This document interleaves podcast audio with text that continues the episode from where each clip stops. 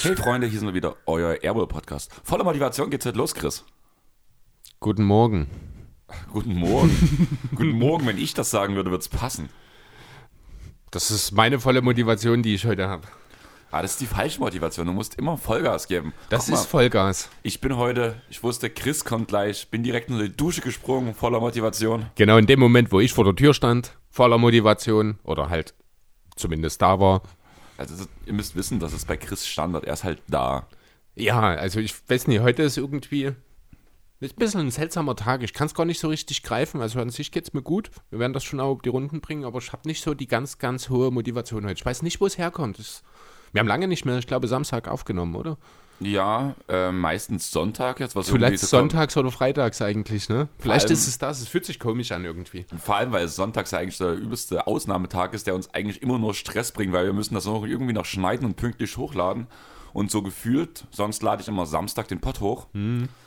Und wenn wir sonntags aufnehmen, immer so eine halbe Stunde vor Release. Und ich denke mir das mal so, puh, gerade so geschafft. Aber es hat geklappt.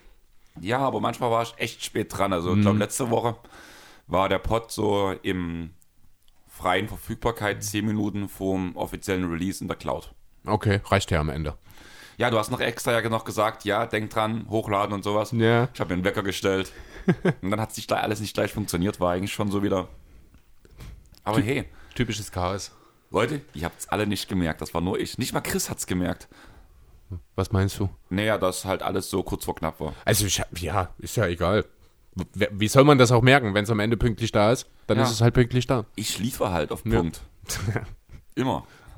Wenn du das sagst. Siehst du das anders oder was? Manchmal.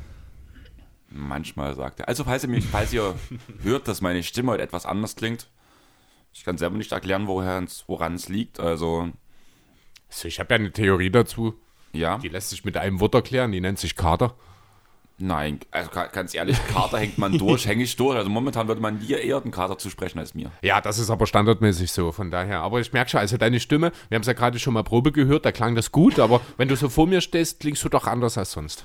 Ja, mal gucken, wie lange auf jeden Fall der Hals heute durchhält. Also ich glaube, das sollte eigentlich kein Problem sein, aber ja, es war eine coole Nacht. DJ Mauf, mein der DJ, wo ich zum aller, allerersten Mal war, wo ich überhaupt einen DJ besucht habe als Gast, sage ich mal so, hat seit 19 Monaten das erste Mal wieder aufgelegt. So lange hat er nichts gemacht? Nur diese Silent Disco Touren Ja. und nach 19 Monaten die erste Party wieder. Wollte er nicht eher oder wie kam das Ähm, zustande? Weil du die- hast ja doch einige gemacht zwischendurch, ne? Ähm, ich habe vier oder fünf gemacht, also auf zwei, drei Monate gesehen. Ja, ein paar mehr waren es doch schon, aber ja. Zumindest unter 2G-Voraussetzung halt zwei bis vier. Und für Markus einfach, also bei ihm war halt, er hat eine relativ große Sommerpause gemacht. Also erstmal ganz kurz alle mal DJ, ähm, Ausrufezeichen Mauf liken. Und er hat eine relativ lange Sommerpause gemacht, weil er Vater geworden ist. Achso. Hat in der Zeit halt auch Elternzeit genommen, genauso wie seine Freundin. Da waren, war er in Südtirol, wo seine Eltern halt herkommen. Oder wo er selber halt herkommt und die Eltern halt wohnen. Und dadurch hat er über den Sommer nicht viel machen können. Ist es erst wiedergekommen und außerdem tut Markus ja in den größeren Locations so auflegen, so Club Paula und wie halt gestern in der Groove Station, Ja. die halt einen Bookingplan so gefühlt halbes Jahr vorher gemacht, immer schon. Dann ist es schwierig, dann kurzfristig reinzukommen, das stimmt. Aber dafür war es ausverkauft ab dem ersten Punkt. Normalerweise, du kennst ja auch diesen Eingang Richtung Groove Station, oder? Mhm. Normalerweise so eine riesen Schlange, weil alle ins Downtown wollen. Ja. Diesmal war es umgedreht, alle wollten in die Groove Station. Ach so? Ja, also die, Okay, Sta die, cool. Stra äh, die Schlange war wirklich vor bis zur Straße, was sonst immer Downtown-Verhältnisse Ja. sind. Aber nein, die wollten alle zu Markus, zum Auf. Okay, na, ist doch cool. Und Schön. gegen Ende der Veranstaltung ist die Anlage abgeschmiert. Nein. Doch. er hat das übertrieben. Nein, also keine Ahnung, was war. Also es war vorher schon mal, dass halt ein Übergang nicht gesessen hat, sage ich mal so, hab ich schon gehört. Ja, das war untypisch für Markus. Klang halt nicht so soft, wie er es immer macht und wie es Ja. halt passt. Und so eine knappe Stunde später auf einmal war die Musik komplett aus und du hast gesehen, wie Markus auf einmal bleich wurde und die wusste, was er machen soll. Ah, das ist Und dann mies. kamen alle Techniker aus der Crew Station angelaufen, haben versucht, das zu regeln, aber auch die haben es nicht auf der Reihe bekommen. Was ich mir immer noch nicht erklären kann, weil überall ein Eingangs- und Ausgang Ausgangssignal rauskommt, aber aus den Boxen kam nichts. kurios. Ja, Und dann also- haben sie es nicht wieder hingekriegt oder dann doch wieder behoben oder wie ging es Ähm, weiter? Es ging danach nur noch über eine Monitorbox, also was ja, ich weiß nicht, ob du weißt, was eine Monitorbox ist, Chris. Nicht genau. Ähm, wenn du eine Band hast, Ja. Haben doch immer die Künstler eine Box, die, die zu ihnen zeigt. Ja. Und das ist der sogenannte Monitor, weil Achso, die damit die hören- sich selber hören. Genau. Hm. Und da haben sie die Box danach, die Monitorbox ins Publikum getreten, haben darüber danach die Musik gemacht. Okay. Allerdings war das halt viel zu leise für den großen Ja, Club wie die. Ist auch für ihn dann ja nicht ganz ideal, wenn er selber nicht mehr so ganz hört, was dann ist. Aber Zumal er ja auch in der Groove Station nach Einlasszahlen und Länge der Party bezahlt wird. Das ist ja Okay. schon wieder das nächste, wenn du so eine ganze Zeit nicht aufgelegt hast. ja. Als Beispiel, ich habe ja an der Groove Station Deal, wenn ich da auflege, pro verkauften Getränk 50 Cent.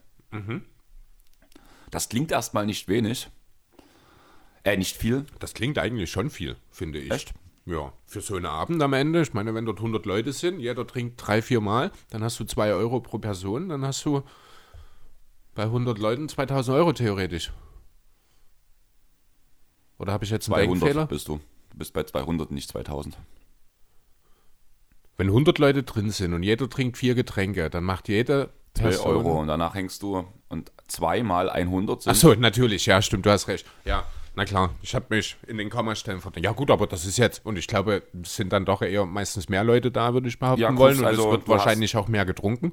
Geht es auch auf Schuss, Sch- äh, Shots und alles? Okay, Hm. dann kommst du schon gut weg, oder? Ja, ist geil. Also Groove Station ist auch der Club, der mich am besten bezahlt. Ja. Kannst dich halt nie auf was einlassen. Zum Beispiel auch Markus hatte so gestern die schlechtmöglichste Position.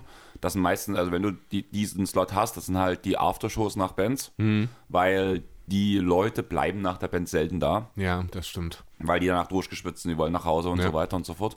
Und dann musst du verspätet einen Club voll spielen. Und, Schwierig. wo dann im Idealfall ja die, oder wo die meisten Leute ja schon irgendwo anders feiern sind. ja, Und danach, wenn du noch Einlass hast, ist immer ganz tricky. hm, das mag sein, ja, das ist nicht ganz einfach.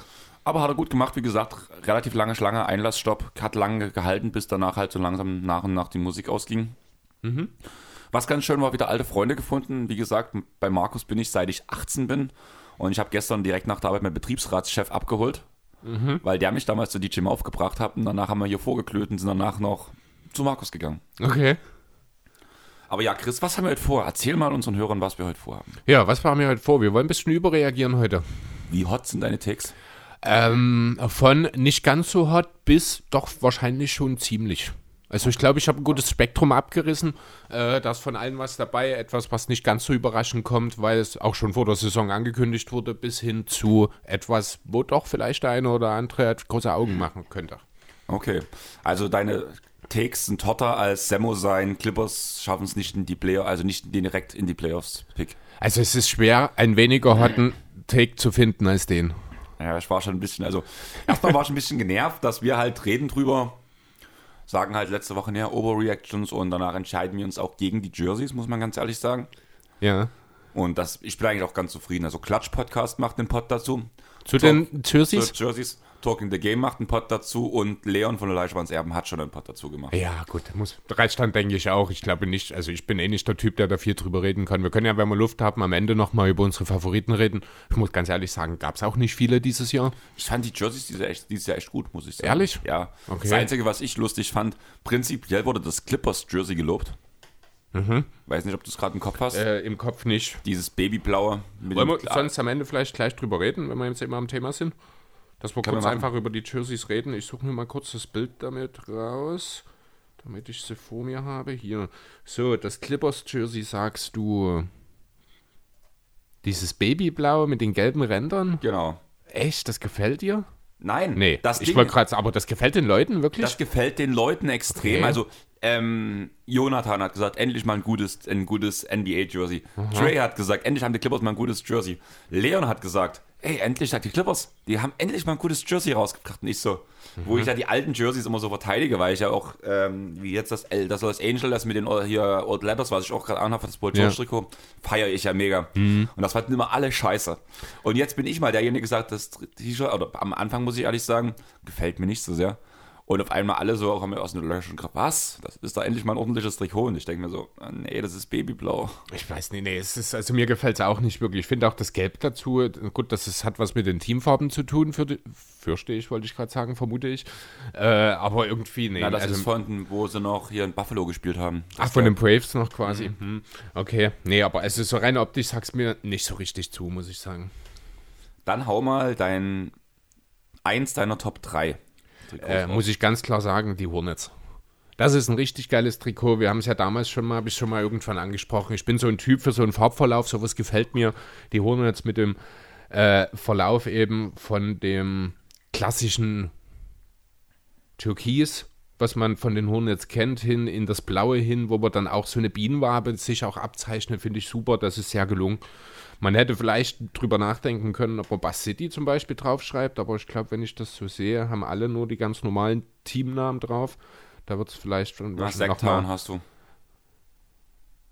Ja, aber es sind wahrscheinlich wirklich die einzigen. Also darüber hätte man noch nachdenken können, aber ansonsten muss ich sagen, gefällt mir das Hornets-Trikot schon sehr. Ja, da muss ich mich direkt anschließen. Lars hat es mir geschickt und ich so, bist du dir sicher, dass das das offizielle Trikot ist, weil das war so eins der ersten, was released wurde so mhm. oder wo ich was mehr dazu gesehen habe. Und es hat mir Lars geschickt und ich war auch direkt verliebt, muss ich sagen. Ja. So ein Bridges-Trikot hätte schon was. Ja, also da haben die jetzt auf jeden Fall gute Arbeit geleistet. Was gefällt dir sonst noch so? Ähm, ich muss ehrlich sagen, auch wenn es, glaube viele verurteilen das Trikot, mir gefällt dieses Bestechungsgeldbrief-Trikot von Miami ziemlich. Hätte ich direkt auch als zweites genannt jetzt. Das haben auch alle in Grund und Boden geredet. Also irgendwie ist ja jeder Buchstabe aus einer anderen Ära von, mhm. der Miami, von dem Miami-Logo.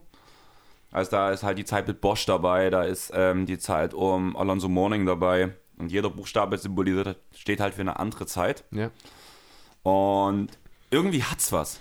Ich weiß nicht, also bei den Heat habe ich manchmal so ein bisschen das Gefühl, ich glaube, letztes Jahr haben wir ein bisschen schlecht geredet über das Trikot, weil es mehr oder weniger nur eine leichte Veränderung zum Vorjahr war. Aber irgendwie glaube ich, die Heat, die machen immer gute Trikots. Ähm, letztes Jahr haben wir schlecht drüber geredet, weil das ja das dritte oder das vierte Trikot mit In, dieser Miami Weiß war. Genau. Und dann dieses Hälfte-Hälfte war. Wo du den Farbverlauf hattest, aber mhm. seitlich. Ach dieses, ja, genau. Das war was so lila, pink, äh, blau, pink war oder sowas. Ja. Das war echt nicht cool.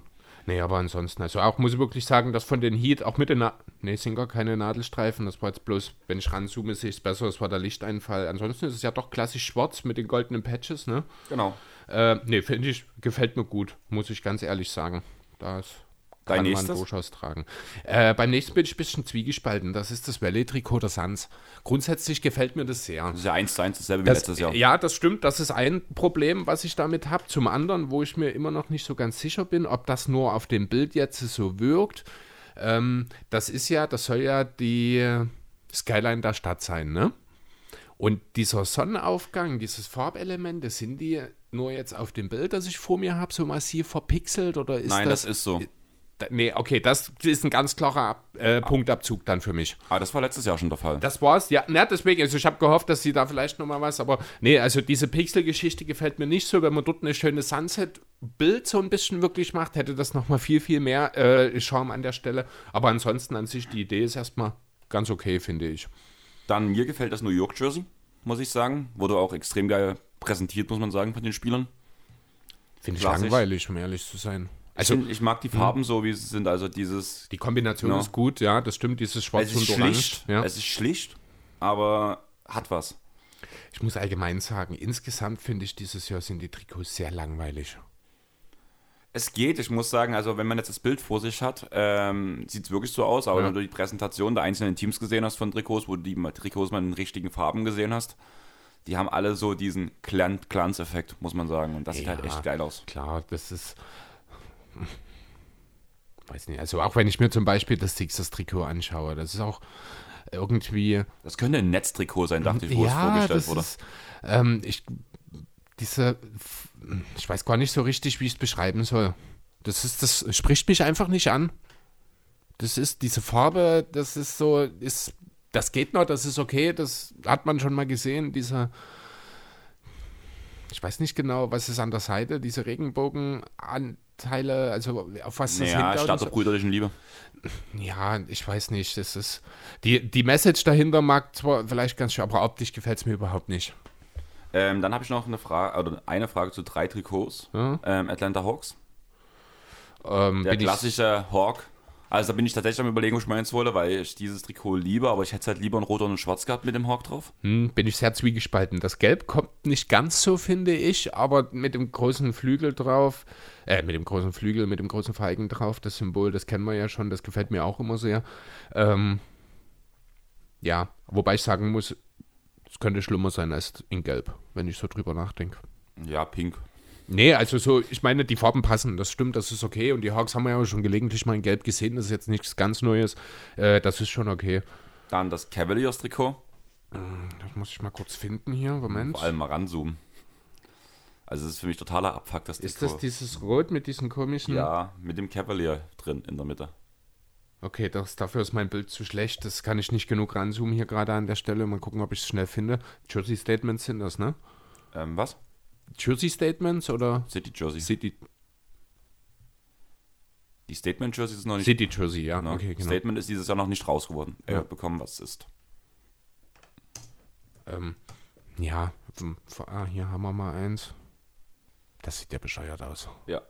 Sehr schön, dass wir uns einig sind. Also mir Was denn gefällt? Also, sorry, aber nee. Wer hat denn sich das ausgedacht?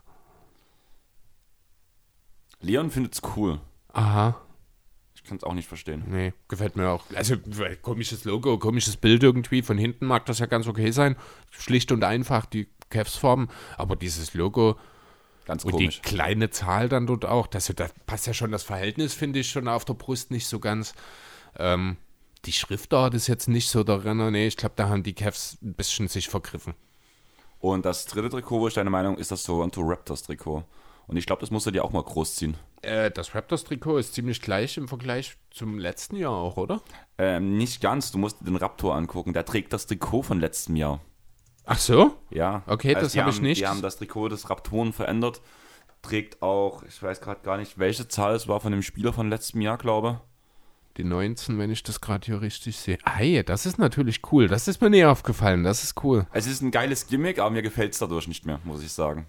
Ehrlich? Ja. ich finde das, also ich finde das Trikot mit dem Dino ja ohnehin sehr schön. Das ist ja nichts Neues. Das ist ja genau das Trikot, Und- was bei mir hinten von Vince Carter hängt. Genau.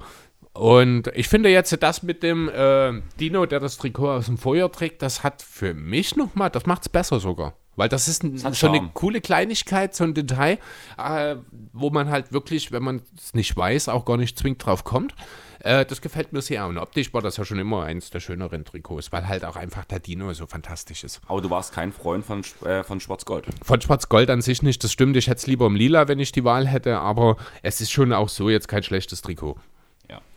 Ähm, sind wir uns einig? Also ich muss halt ehrlich sagen, ich fand bei, also jeder, der noch mal eine Aus, einen ausführlichen Bericht ähm, zu den ganzen Trikots haben möchte, wo auch erklärt wird, wo die verschiedenen Teile der Trikots herkommen, also zum Beispiel, warum die Sixers die Regenbogenfarben am Rand haben, warum die Clippers das Gelb drin haben. Ähm, hört mal bei Leon, bei Leischwands Erben rein, der hat eine Stunde über, die, ganz, über jedes Trikot geredet, auch mit der Erklärung, aus welcher, gerne aus welchem Jahr welches Element des Trikots kommt sehr interessant und hat sie in mehrere Kategorien eingeteilt, unter anderem in ähm, irgendwie perfekt oder sowas. Danach Liebe auf den zweiten Blick. Ich muss ehrlich sagen, das wird so langsam das Clippers-Trikot bei mir. Also umso, Okay. oft umso öfter ich mir es angucke oder die Spieler halt ähm, in Timetable-Verlauf, mehr sieht man ja immer mehr jetzt gerade diese City-Jerseys. Und umso mehr ich diese Trikots sehe, umso mehr gefällt mir es auch, muss ich sagen. Ich glaube, Terrence Mann wird trotzdem das schwarze Trikot klassisch, aber Isaiah Hartenstein wird das Babyblau werden. Und ja, Leon hat halt sehr, sehr lang drüber geredet, wo die herkommen. Halt, wie gesagt, lieber auf den zweiten Blick. Die andere Kategorie ist ähm, für Sammler. Ist halt ein Trikot. Okay, Danach ja. halt möchte ich nicht geschenkt haben.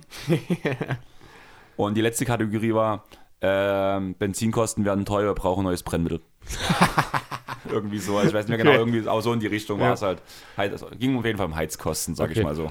Äh, zu einem Trikot würde ich deine Meinung noch äh, kurz erfahren wollen, denn da hat sich Robin Lopez doch recht eindeutig dazu geäußert über das Trikot der Oklahoma City Thunder. Hat das sehr, sehr schlecht stang, äh, stehen gelassen, hat letzten Endes sogar gesagt, dass es äh, über eine Dekade her ist, dass es die Thunder überhaupt mal geschafft haben, irgendein brauchbares Trikot auf den Markt zu bringen, so sinngemäß. Äh, Zitat: Creating a nice city mashup sounds like an impossible challenge.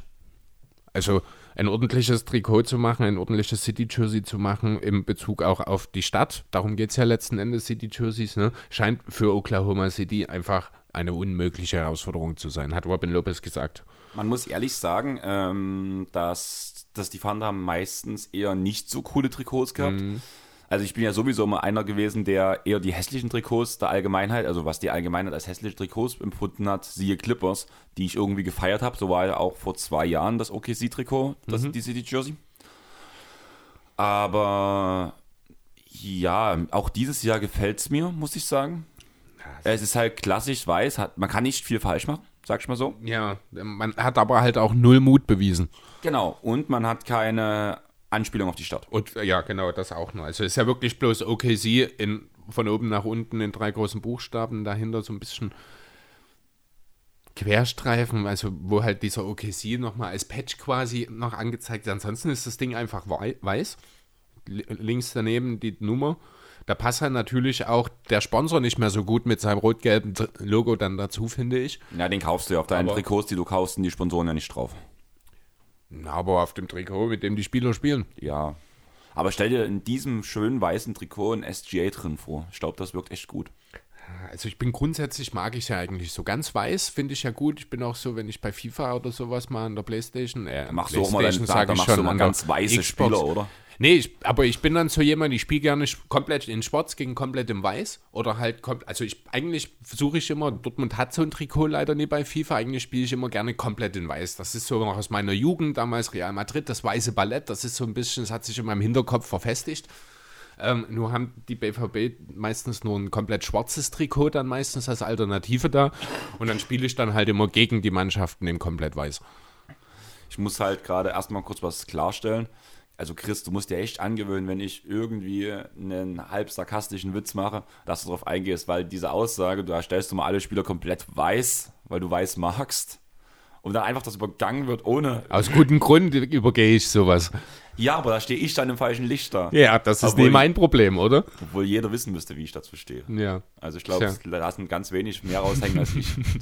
Zumindest, ich bin der Jan Böhmermann der deutschen Basketball-Podcaster-Gesellschaft. Nur nicht ganz so bescheiden. Jan Böhmermann ist bescheiden? Nee. Merkst du selbst, oder? Kommt da an noch, oder? Nein. Nein. Nein. Nein. Was wollen wir heute machen?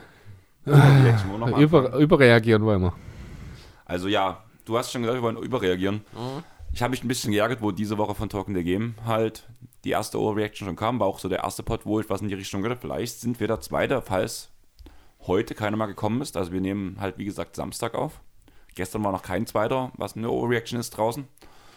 Und dann halt hoffen wir, dass morgen auch keiner kommt und vor allem, dass uns niemand unsere Hot Takes wegnimmt. Jo.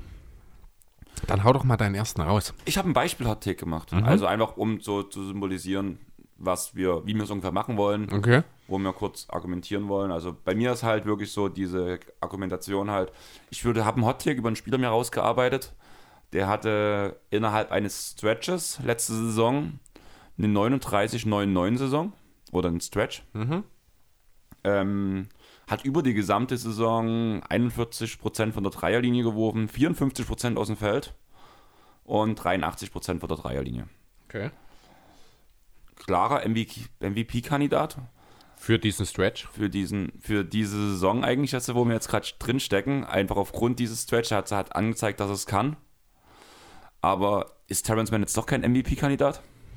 Vielleicht noch nicht ganz. Dieser Stretch beinhaltet dann auch bloß ein Spiel, oder? Ja. Also es ist eine ziemlich krasse Overreaction, jetzt schon Terrence Mann aus dem MVP-Kreis rauszusprechen, aber es läuft halt momentan noch nicht so. Ja, es ist halt, MVP ist halt auch immer eine Frage des Teamerfolgs. Das darf man nicht unterschätzen und da hat Terrence Mann diese Saison auch einfach nicht besonders gut. Ja, ähm, ähm, unter normalen Umständen wäre sein Supporting Cast um Kawhi Leonard vollständig, bin ich mir ziemlich sicher, könnte man einen absoluten MVP-Case machen. Aber ich fürchte, dafür fehlt ihm einfach die Unterstützung und Unterstützung, Unterstützung in dieser Saison ist halt wirklich schlecht. Also er halt als erste Station, ne? Dann fehlt Kawhi als zweiter Spieler.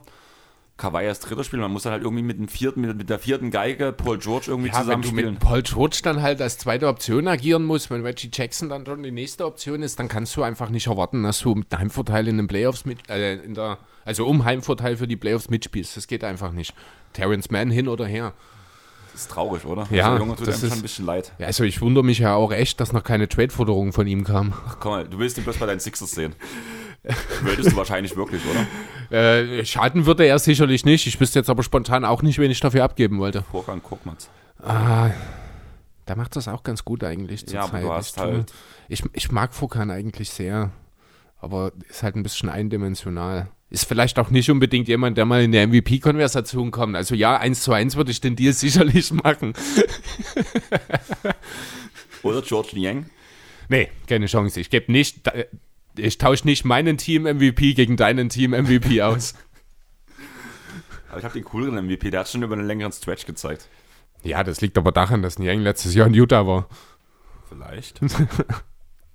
ja, also ich glaube, jeder sollte mitbekommen haben, was geht. Wir reacten oh, über. Natürlich bleibt Terrence Mann im MVP-Kreis, aber wir brauchen noch einen längeren Stretch, weil immerhin hat man diese, äh, diesen Nacht jetzt, also in der Nacht von Freitag auf Samstag, erst den vierten Sieg zur fünften Niederlage geholt. Und von daher, Reicht trotzdem für Platz 9 aktuell noch. 4 Ja. zu 4 übrigens steht bei BKWF hier noch die Statistiken. Fehlt da jetzt das Spiel Oh aus nein, der dann hab letzten Nacht noch? ja, dann ist alles gut. Ich hätte gedacht, nein, also glaub nicht. Man hat zweimal gegen ähm, die Wolves gewonnen, man hat gegen die Blazers gewonnen und man hat gegen OKC gewonnen. Das sind vier Siege. Das passt. Zu vier Niederlagen, okay. Ja, ist So okay. 4-5 gesagt hat aber nee, es sind 1, 2, 3, 4, 5, nee, es sind 8 Spiele, das passt. Jetzt zweimal, drei Siege in Folge, jetzt OKC und zweimal Minnesota, ne? No, und Paul George rasiert diese Saison einfach. Also was der Junge spielt, ist heftig. Für eine zweite Option hinter Terrence Mann. Hast du mitbekommen, ähm, Paul George zumindest vorletzter Nacht ähm, Platz 1 der Scoring-Leader? Vor dem Stephen Curry? Nee, habe ich tatsächlich nicht mitbekommen. Ist Ich hab jetzt also Topscorer aktuell sozusagen. Ich weiß nicht, ob es jetzt immer noch der Fall ist nach, der, nach dem Spieltag heute. Hm? Aber nach dem Abend gestern war er Scoring-Leader der gesamten Liga. Kann man ja mal machen. Aber spielt halt noch nicht so besonders. Ich glaube, Durant hat ihn inzwischen abge... Was Löst? das? Ich, ach nee, das sind totale Punkte, Points per Game. Ah, doch, ist Durant auch davor. Wieso steht, wenn ich auf Points per Game, wonach ist das sortiert? Denn ich habe Precious Achuva. Ah, nee, jetzt nicht mehr. Äh, Kevin Durant 28,3, Paul George direkt dahinter 27,9. Dann kommen Giannis, DeRozan und Steph Curry. Okay. Curry fällt dort schon mit seinen 25,8 fast ab, weil er der Erste ist, der keine 27 Punkte scoret. Dann würde ich sagen, ich habe meinen ersten Hottake rausgehauen. Danach wird es ausführlicher, würde ich sagen. Aber hau du doch mal deinen ersten raus. Ja, dann fangen wir doch gleich mal an äh, mit dem wahrscheinlich, der nicht ganz so bold ist. Und zwar fangen wir an mit Tyler Hero. Denn der hat offensichtlich verdammt ernst gemeint, was er vor der Saison gesagt hat. Dass er auf einem Niveau rein talentmäßig mit Spielern wie Jamorant und Luka Doncic ist.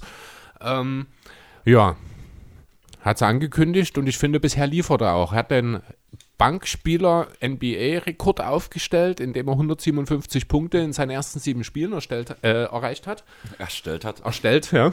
Er, hat- er hat sich selbst programmiert.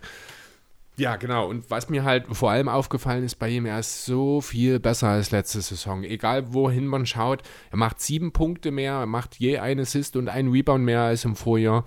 Das Ganze bei sechs Versuchen mehr aus dem Feld und um 3,3% besserer Field Goal Quote und auch bei 4,8% besserer Dreierquote bei eineinhalb mehr Versuchen. Auffällig dabei ist, dass gerade mal 36% seiner Würfe assistiert sind. Also er macht unheimlich viel selbst, er kreiert für sich selbst. Er spielt auch einfach wieder mit, einer, mit einem Selbstbewusstsein, was ihm äh, in der Bubble ausgezeichnet hat, was er jetzt einfach auch ja, wieder zurückerlangt hat. Ich weiß nicht, was so richtig das Problem da vielleicht letzte Saison bei ihm war. Die Einstellung, man äh, sagt ihm ja so ein bisschen, wie nennen wir es? Partytier? Ja. Party. Party, Partyläufe, ich glaube, ist der richtige Begriff dazu. So nennt man, äh, nennt man solche Leute, die halt sich auch gerne mal ein bisschen vom Wesentlichen ablenken lassen. Der Andreas Weise, der NBA-Spieler. Ja, genau, jetzt irgendwann, also ist er quasi der Jan Böhmermann, der NBA-Spieler. Ach ja, um das, um das jetzt weiterzuführen, ja. super, klasse. Vielleicht verkörper ich einfach bloß viele Menschen. Vielleicht leben in dir auch einfach viele Menschen. Nein, so viel Hunger habe ich noch nicht gehabt. Kann ja sein, die teilen sich eine Mahlzeit dann. Aber halt trotzdem verschiedenes Bewusstsein. Vielleicht steuere ich die auch alle mit meinem Bewusstsein. Das halte ich für unwahrscheinlich. Ich spiele letzter Zeit wieder viel 2K, vielleicht spielt deswegen Tyler Hero so gut. Möglich. Ja, nee, also auch wenn man ein bisschen genauer reinschaut, Hero, ähm, das sieht alles besser aus. Die Wurfauswahl ist deutlich besser, das sind weniger schlechte Midranger dabei, er nimmt häufiger den Dreier. Ähm, auch wenn man sich seine On-Off-Werte anschaut, sind die Heat mit ihm deutlich besser. Also wirklich deutlich offensiv um 11 Punkte besser. Defensiv geht es mit ihm natürlich ein bisschen zurück. Auf dem Net-Rating kommen wir immer noch bei plus 6 bei ihm letzten Endes raus. Ähm, äh, wichtig ist, dass er die richtigen Leute um sich herum hat. Ne, weil er halt nun mal kein guter Verteidiger ist, müssen dann entsprechend äh, gute Verteidiger um ihn herum positioniert sein. Wo funktioniert das besser als in Miami? Die meisten erfolgreichsten Minuten in äh, wichtigen Lineups hat er eigentlich immer Jimmy Butler mit auf dem Feld stehen. Dazu immer noch ein, mindestens ein oder zwei elitäre Schützen. Sei das nun Kyle Lowry, Robinson, Max Toos oder ein welcher Morris? Markieff ist das, ne? Markief, ja. Ja. Marcus ist bei den Clippers. Genau. Und verletzt mal wieder. Aber wir kennen es ja auch nicht anders. Jo, genau. Und dazu meistens dann halt noch äh, ein Spieler à la Adebayo, halt ein Big Man noch dazu, damit er den Platz hat, damit er offensiv äh, agieren kann, damit er defensiv versteckt werden kann. Und momentan ist das wirklich, funktioniert das so wahnsinnig gut für die Heat. Wie gesagt, 22 Punkte macht er momentan, 4,4 Assists, 6 Rebounds. Äh, was habe ich mir hier hingeschrieben? Bei 8,671, 8,1 Field Goals und 2,977 Dreier. Diese Zahlen machen keinen Sinn. Keine Ahnung, was ich mir hier aufgeschrieben habe. Aber Warst du ich, betrunken? nee, ich kann gerade, ich, vielleicht war das ein Kopierfehler oder sowas. Macht auf jeden Fall nicht so ganz Sinn gerade hier.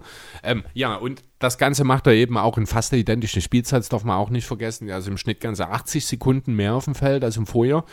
Wenn man das Ganze so ein bisschen zusammenfasst und mal ausklammert, dass Hivo noch im selben Team spielt wie im letzten Jahr ähm, und seine Dreieranteil, also seine totalen genommenen Dreier, nicht ganz so sehr gesteigert hat, dann kommt mir das doch sehr wie ein Brandon Ingram Most Improve Vibe hier rüber.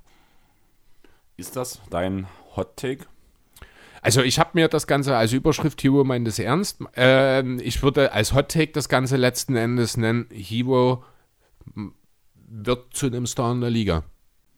Hm, dieses Jahr schon oder insgesamt? Wie jetzt gerade. Jetzt gerade? Ja, kann gut sein. Also er spielt halt wirklich einen sehr gut, hat einen sehr guten Start hingelegt. Wir hatten, glaube ich, letzte Woche das Thema auch schon, Ja.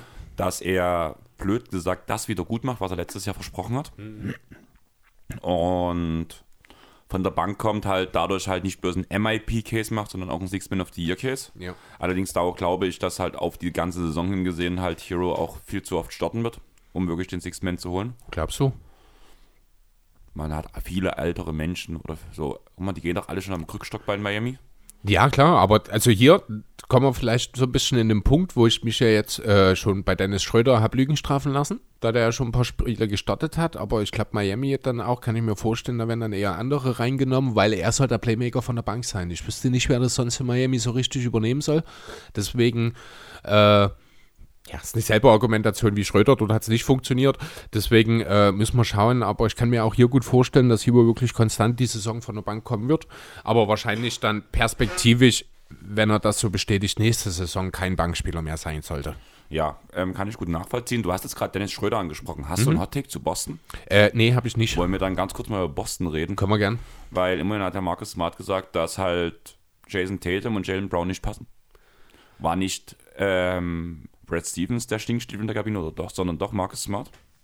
Ist nicht vielleicht das Problem das ganze Team? Also ich habe jetzt ja auch, äh, habe ich vorhin erst gelesen, ich weiß, jetzt lass mich kurz überlegen, ob mir noch einfällt, um wen es dabei ging, um Blake Griffin.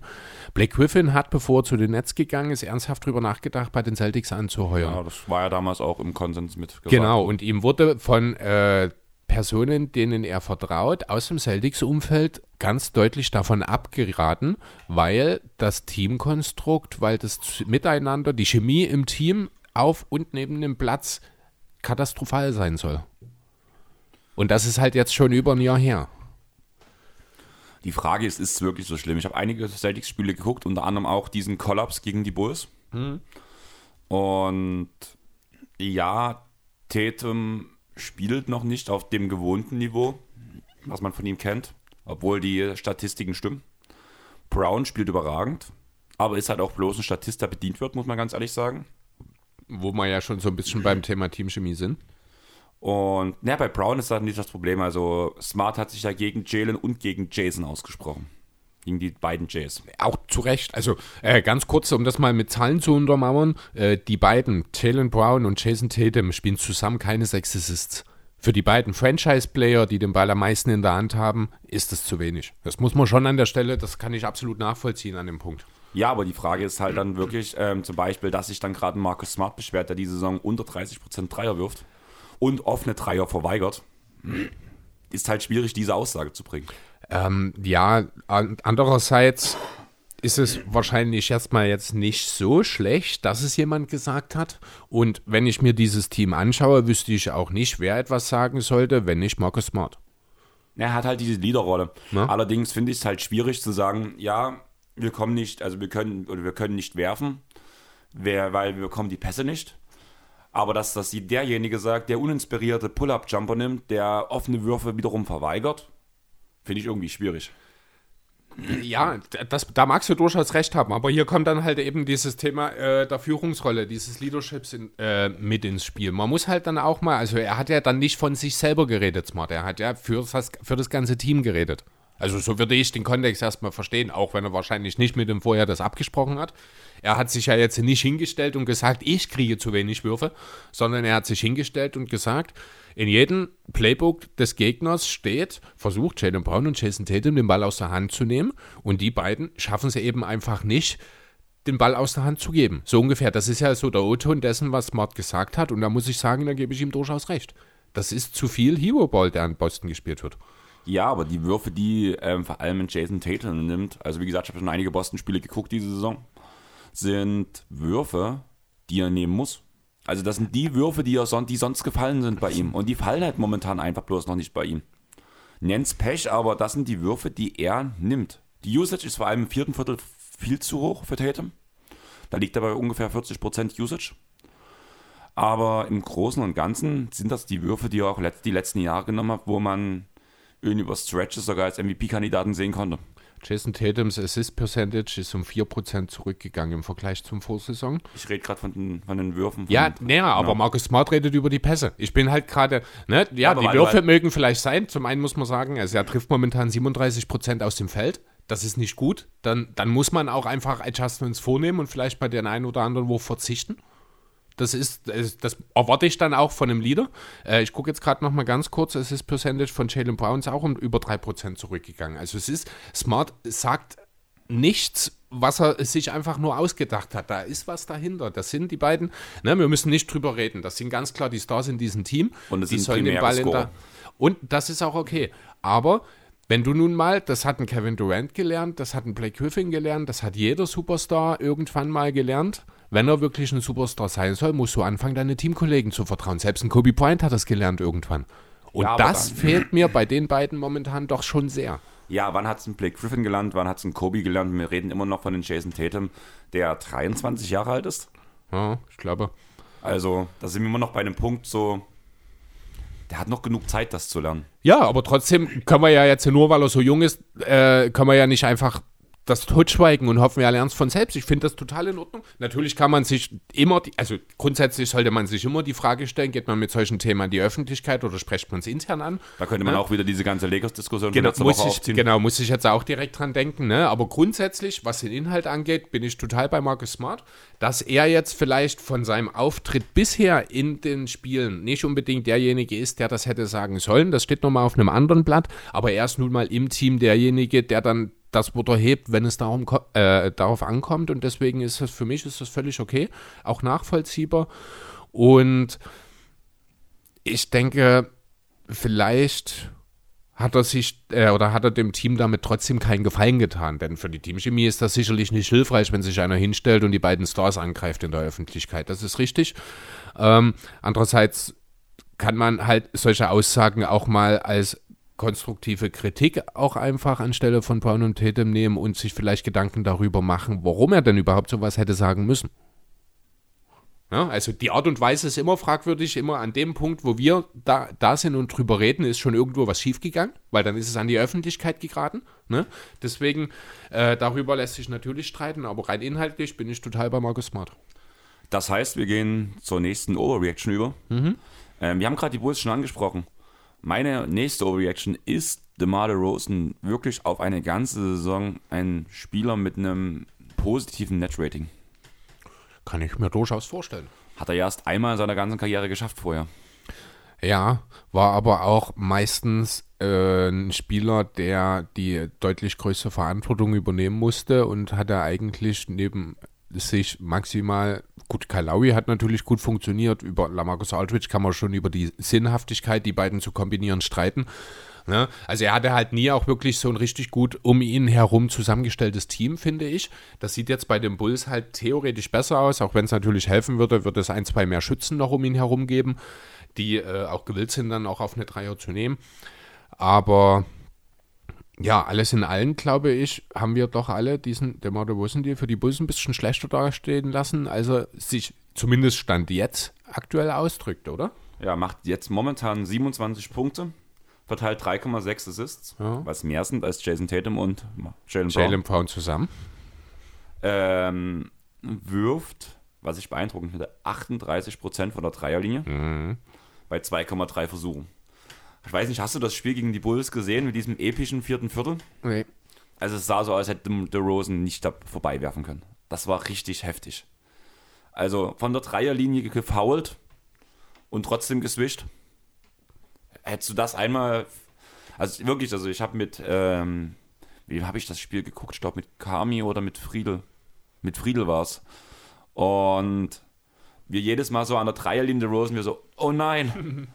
Swish. Der Rosen wieder an der Dreierlinie, Swish. Der Rosen zum Buzzer, Swish. Ja, manchmal ist es, manchmal hast du halt auch einfach so einen Tag. Basketball war schon immer eine Sache über Streaks. Das ist jetzt keine besonders große Überraschung. Dementsprechend 3 von 4 hat er in dem Spiel gegen Boston gemacht. Das meinst du, ne? Genau. Hm. Insgesamt Ähm, 7 von 18. Äh, achso, die gesamte Saison Ja, meinst du jetzt Totals. aktuell, ja. äh, jetzt habe ich vergessen, was ich sagen wollte. Du warst bei einem Streak wegen 3 von 4 Dreiern. Ach so, ja, genau. Also das ist dann halt, ne? So sind halt schon mal auch Corey Puers 51 Punkte zusammengekommen. Manchmal hast du halt einfach so einen Tag, da fallen die Würfe, ne? Und dann triffst du halt mal drei Viertel deiner Dreier und drei Viertel insgesamt aus dem Feld. Und dann sieht das natürlich mal super aus, klar. Ob das jetzt eine dauerhafte Geschichte wird für die Bulls, da habe ich dann doch so meine Zweifel, ob er das dauerhaft kompensieren kann, da halt jetzt auch, äh, wobei offensiv habe ich da weniger Zweifel, wenn ich ehrlich sein soll. Ja, mit diesem Volumen von der Dreierlinie, das kann ich mir nicht vorstellen. Das ist nicht real. Das ist nicht Das Volumen DeRozan. oder die Quote? Das Volumen zu der Quote. Aber zwei Versuche ist ja jetzt auch nicht so viel. Das ist sein dritthöchster Wert in seiner Karriere. Ja, aber zwei Versuche, oder 2,3 sind es, ich glaube, ne? Ja, genau, 2,3 Versuche, das ist jetzt kein.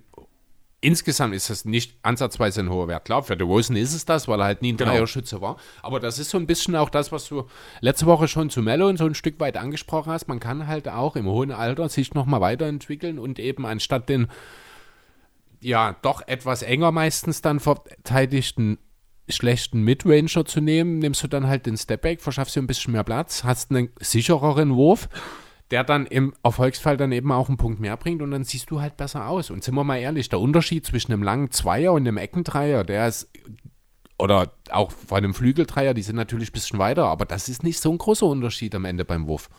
Ja, auf jeden Fall. Aber das Ding ist halt einfach, dass es DeRozan halt einfach nie gemacht hat, weil einfach dieser Spieler war. Da war der Spieler, der das, dieses Drive-and-Kick gespielt hat, größtenteils, Richtig. beziehungsweise geslasht hat zum Korb. Und diesen Dreier, den, den traut man ihm halt einfach auch nicht zu. Aber unter Donovan zeigt das halt, dass es kann. Er hat ja durchaus auch schon in San Antonio mal in Phasen gezeigt, dass er mal äh, in der Lage ist, einen Dreier zu treffen. Hat das halt nie konstant auf die Platte gekriegt. Das erwarte ich jetzt ja auch noch nicht unbedingt von ihm. Also wir, das wird sich sicherlich irgendwann auch wieder von den fast 39 Prozent ein bisschen relativieren. Wenn er am Ende aber bei 3, 4, 35 Prozent am Ende der Saison steht, dann ist das ein fantastischer Wert und damit hat er für seine Offense halt auch nochmal völlig neue Möglichkeiten geschaffen. Weil sie ihm einfach Platz bringt für seine Slash. Richtig. Von daher. Nächstes Thema. Oder möchtest du noch was zu dem Thema sagen? Ähm, ne, ich weiß nicht. Ähm, eigentlich hast du so ein bisschen mit beobachtet, wie sich jetzt der Ausfall von Patrick Williams bei den Bulls äh, ausgewirkt hat? Ähm, man hat eine breitere Aufstellung, also vor allem Aya Dosunmu hat jetzt relativ viel gespielt. Mhm.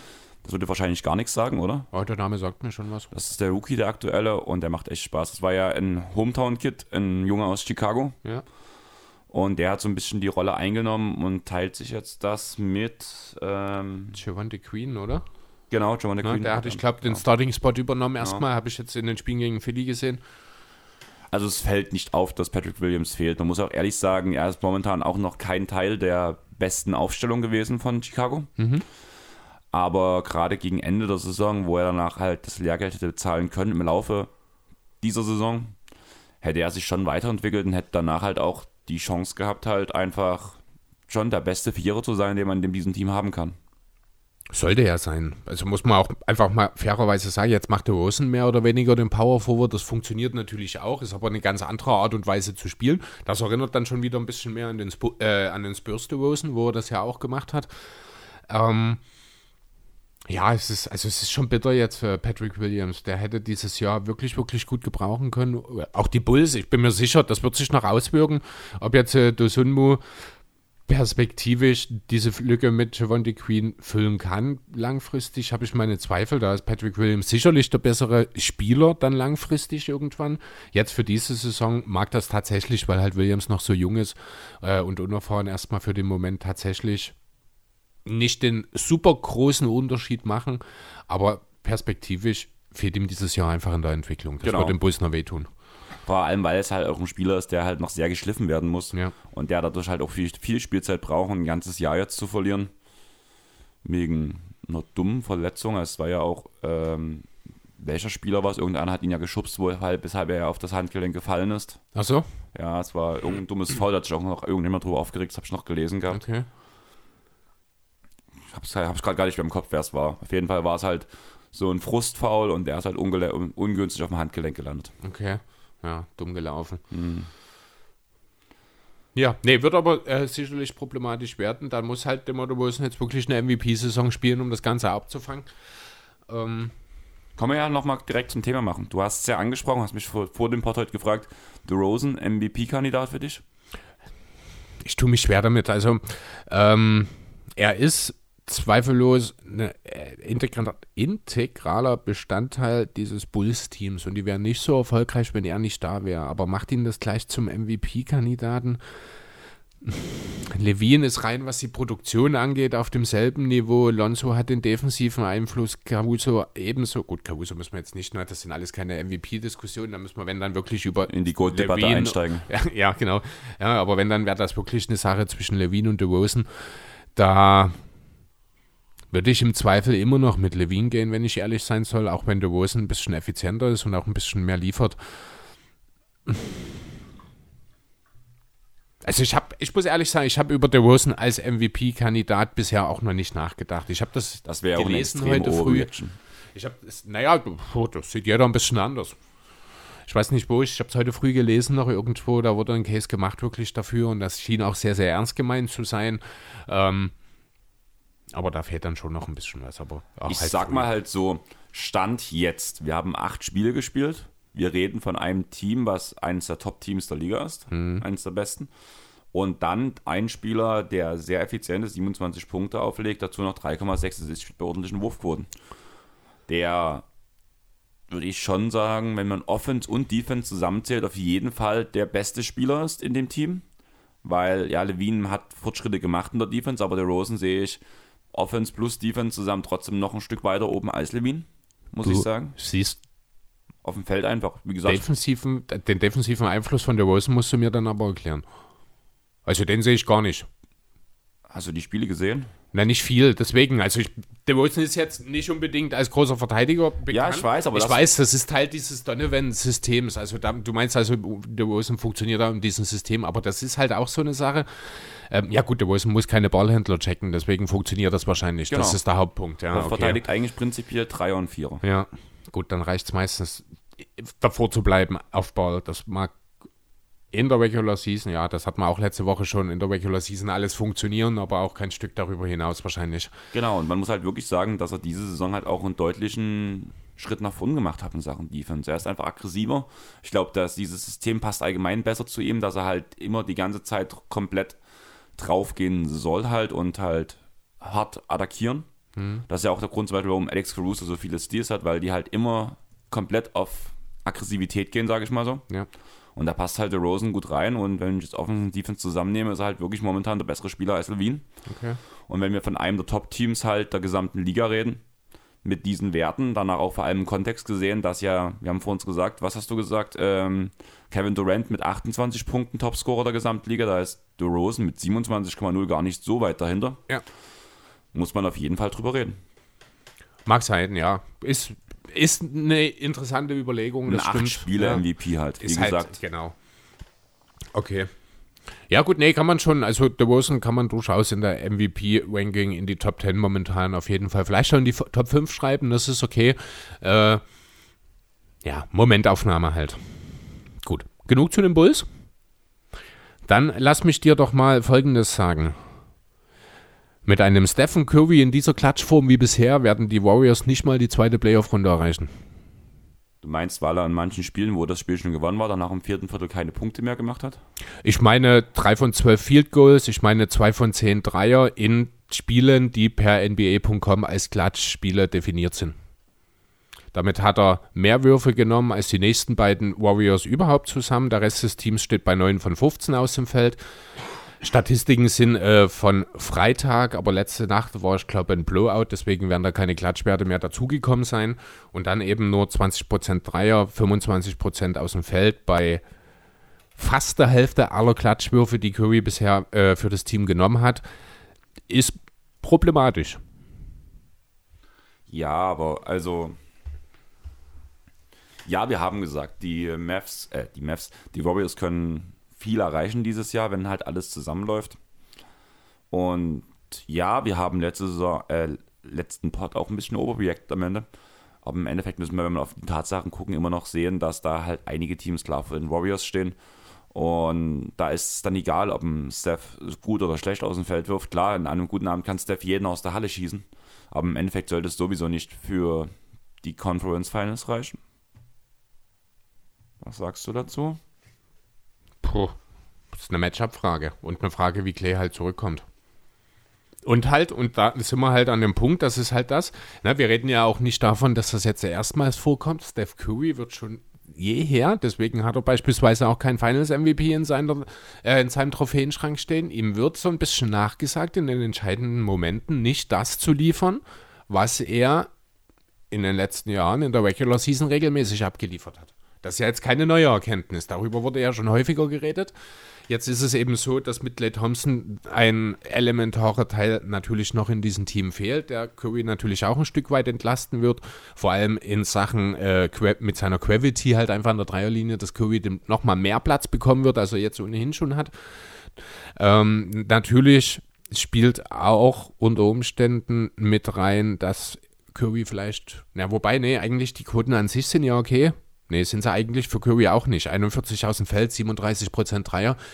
Können wir vielleicht auch über den Ball reden, was ja in letzter Zeit häufiger mathematisiert wurde. Ja, eigentlich plötzlich war der Einzige, der sich be- beschwert hat, Paul George. Ich habe schon von verschiedenen Richtungen gehört. Also ich habe jetzt nichts Konkretes mehr, aber der Ball wurde schon häufiger thematisiert auch. Weil halt generell die Liga auch in Sachen Wurfquote zurückgegangen ist. Ne?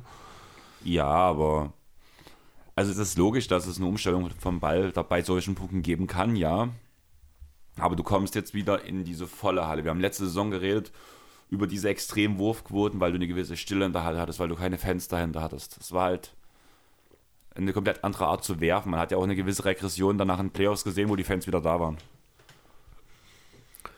Also du hast halt Spricht aber auch alles nicht unbedingt für Curry. Und untermauert eigentlich einfach alles nur mein Take.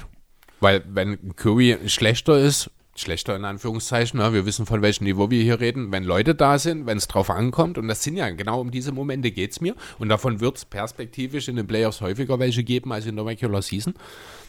Und dann kannst du es dir einfach nicht leisten, wenn dein Superstar, dein zweifacher MVP unterdurchschnittlich für seine Verhältnisse, nicht für Liga-Verhältnisse, unterdurchschnittlich wirft, weil du einfach drauf angewiesen bist. Okay, du bekommst in der letzten Sekunde der entscheidende Wurf, einen freien Spot-Up-Eckendreier. Wem, wer soll lieber in der Ecke stehen? Steph oder Seth? Seth. Hot Take. Jetzt aktuell überhaupt keiner. Ja, aber allgemein? Allgemein würde ich auch zumindest lange überlegen. Natürlich, also es ist schwierig, weil natürlich hat Steph den größeren Namen, ist zweifacher MVP und alles drum und dran. Aber, und das ist halt das, äh, Steph hat, wie gesagt, schon seit jeher so ein bisschen den Ruf in engen Situationen nicht immer unbedingt die Spieler auch zugunsten seines Teams entscheiden zu können. Und jetzt kommt eben noch dazu, dass er momentan auch einfach, ich meine, wir reden hier auch von 13 genommenen Dreiern pro Spiel, das muss man auch mal sagen, das ist auch ein absurder Wert. Dass er davon dann nur 37 Prozent trifft, ist, sind dann am Ende auch fünf Dreier fast, die er pro Spiel trifft. Ne? Die Quote ist trotzdem für ihn, ist die eigentlich schlecht. Also das kann man, denke ich, wirklich so sagen, oder? Ja, was heißt schlecht? Für du seine musst, Verhältnisse. Du musst halt sehen, dass er momentan fast noch die komplette Verantwortung schultern muss in dem Team. Aber nicht so viel, wie es beispielsweise auch letztes Jahr war. Es ja alles noch mal einen Zacken schärfer. Und da hat es ja auch funktioniert. Ja, aber waren die Quoten so viel besser? Ich habe gerade die Quoten von Steph gar nicht auf, aber war es da so viel besser? Also man muss halt ehrlich sagen, zum Beispiel Jordan Poole ist ja momentan auch noch keiner, der richtig funktioniert. Steph hat letztes Jahr 5% mehr Dreier getroffen, 7% mehr aus dem Feld für über 6 Punkte mehr. Und das Ganze in geringfügig weniger Minuten als heute. Okay. Also doch schon ganz Also es ist, also er hat nachgelassen. Momentan muss man wirklich ganz klar darüber reden, dass äh, Steph Curry äh, nicht derselbe, Sp nicht, na doch nicht derselbe Spieler, nicht derselbe über überragende Spieler ist wie in der letzten Saison. Er ist immer noch ein Star und immer noch ein Superstar und der beste Warrior natürlich. Aber er spielt momentan nicht auf demselben Niveau wie, ja, wie halt die letzten, wie in der letzten Saison. Ich schaue jetzt gerade auch nochmal in die Advanced Stats. Was mich gerade mal interessieren würde, ist, wie sich seine Usage entwickelt hat. Die ist auch um 2,7% nach unten gegangen. Dafür sind parallel, trotz geringerer Usage, ist die Turnover sind hochgegangen. Die Assist-Quote ist geringfügig nach oben gegangen. Insgesamt, ja. Gut, er hat halt ein bisschen mehr Optionen neben sich, ne? Das muss man schon sagen. Ein Jordan Poole hat sich entwickelt, ein Damien Lee, das sind gute Spieler, die äh, jetzt sind für die Warriors auch eine größere Rolle spielen können. Aber trotzdem, am Ende steht und fällt der Erfolg der Golden State Warriors mit Stephen Curry. Das wird, solange er bei den Warriors spielt und eine noch nicht altersbedingt große Verschwunderscheinungen in seinen Fähigkeiten hat, wird das, Entschuldigung, wird es auch immer so sein. Und dann ist es eben so und dann muss man halt drauf schauen, wie, wer soll diese Spiele entscheiden, wenn es dann irgendwann in den Playoffs drum geht. Ne, das kann den Clay Thompson machen, wenn er gut aufgelegt wird. Das ist halt keiner, der sich den Wurf selber kreiert und ansonsten muss es Curry sein. Ich würde jetzt auch nicht unbedingt mein Geld in die Hände von Andrew Wiggins dann an dieser Stelle legen. Vielleicht in die Hände von Draymond Green? Damit er Clay Thompson äh, in eine richtige Position bringt, ja, aber sicherlich nicht unbedingt für den Abschluss. Was schätzt du, wie die aktuelle Dreierquote von Draymond Green ist? Um wenn, wenn, du, ich, äh, wenn du das jetzt so sagst, wahrscheinlich deutlich besser, als ich sie jetzt erwarte. Ich würde jetzt einfach mal 37 Prozent sagen. 42,9. Bei was? Eineinhalb Versuchen pro Spiel? 0,9. Ja, naja, gut. Aber trotzdem, ist dieser Sprung von letzter Saison mit 27 Prozent auf 42 ist schon krass.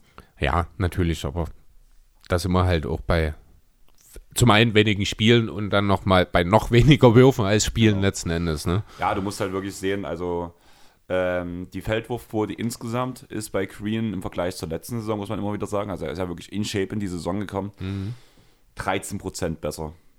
Die Dreierquote von 27 auf 42,9 hoch.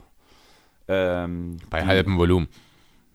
Ja, trotzdem ist es gut. Ja, aber er hat halt auch sein Volumen halbiert. Das muss man schon auch mit erwähnen an der Stelle. Die Free Throws sind runtergefallen.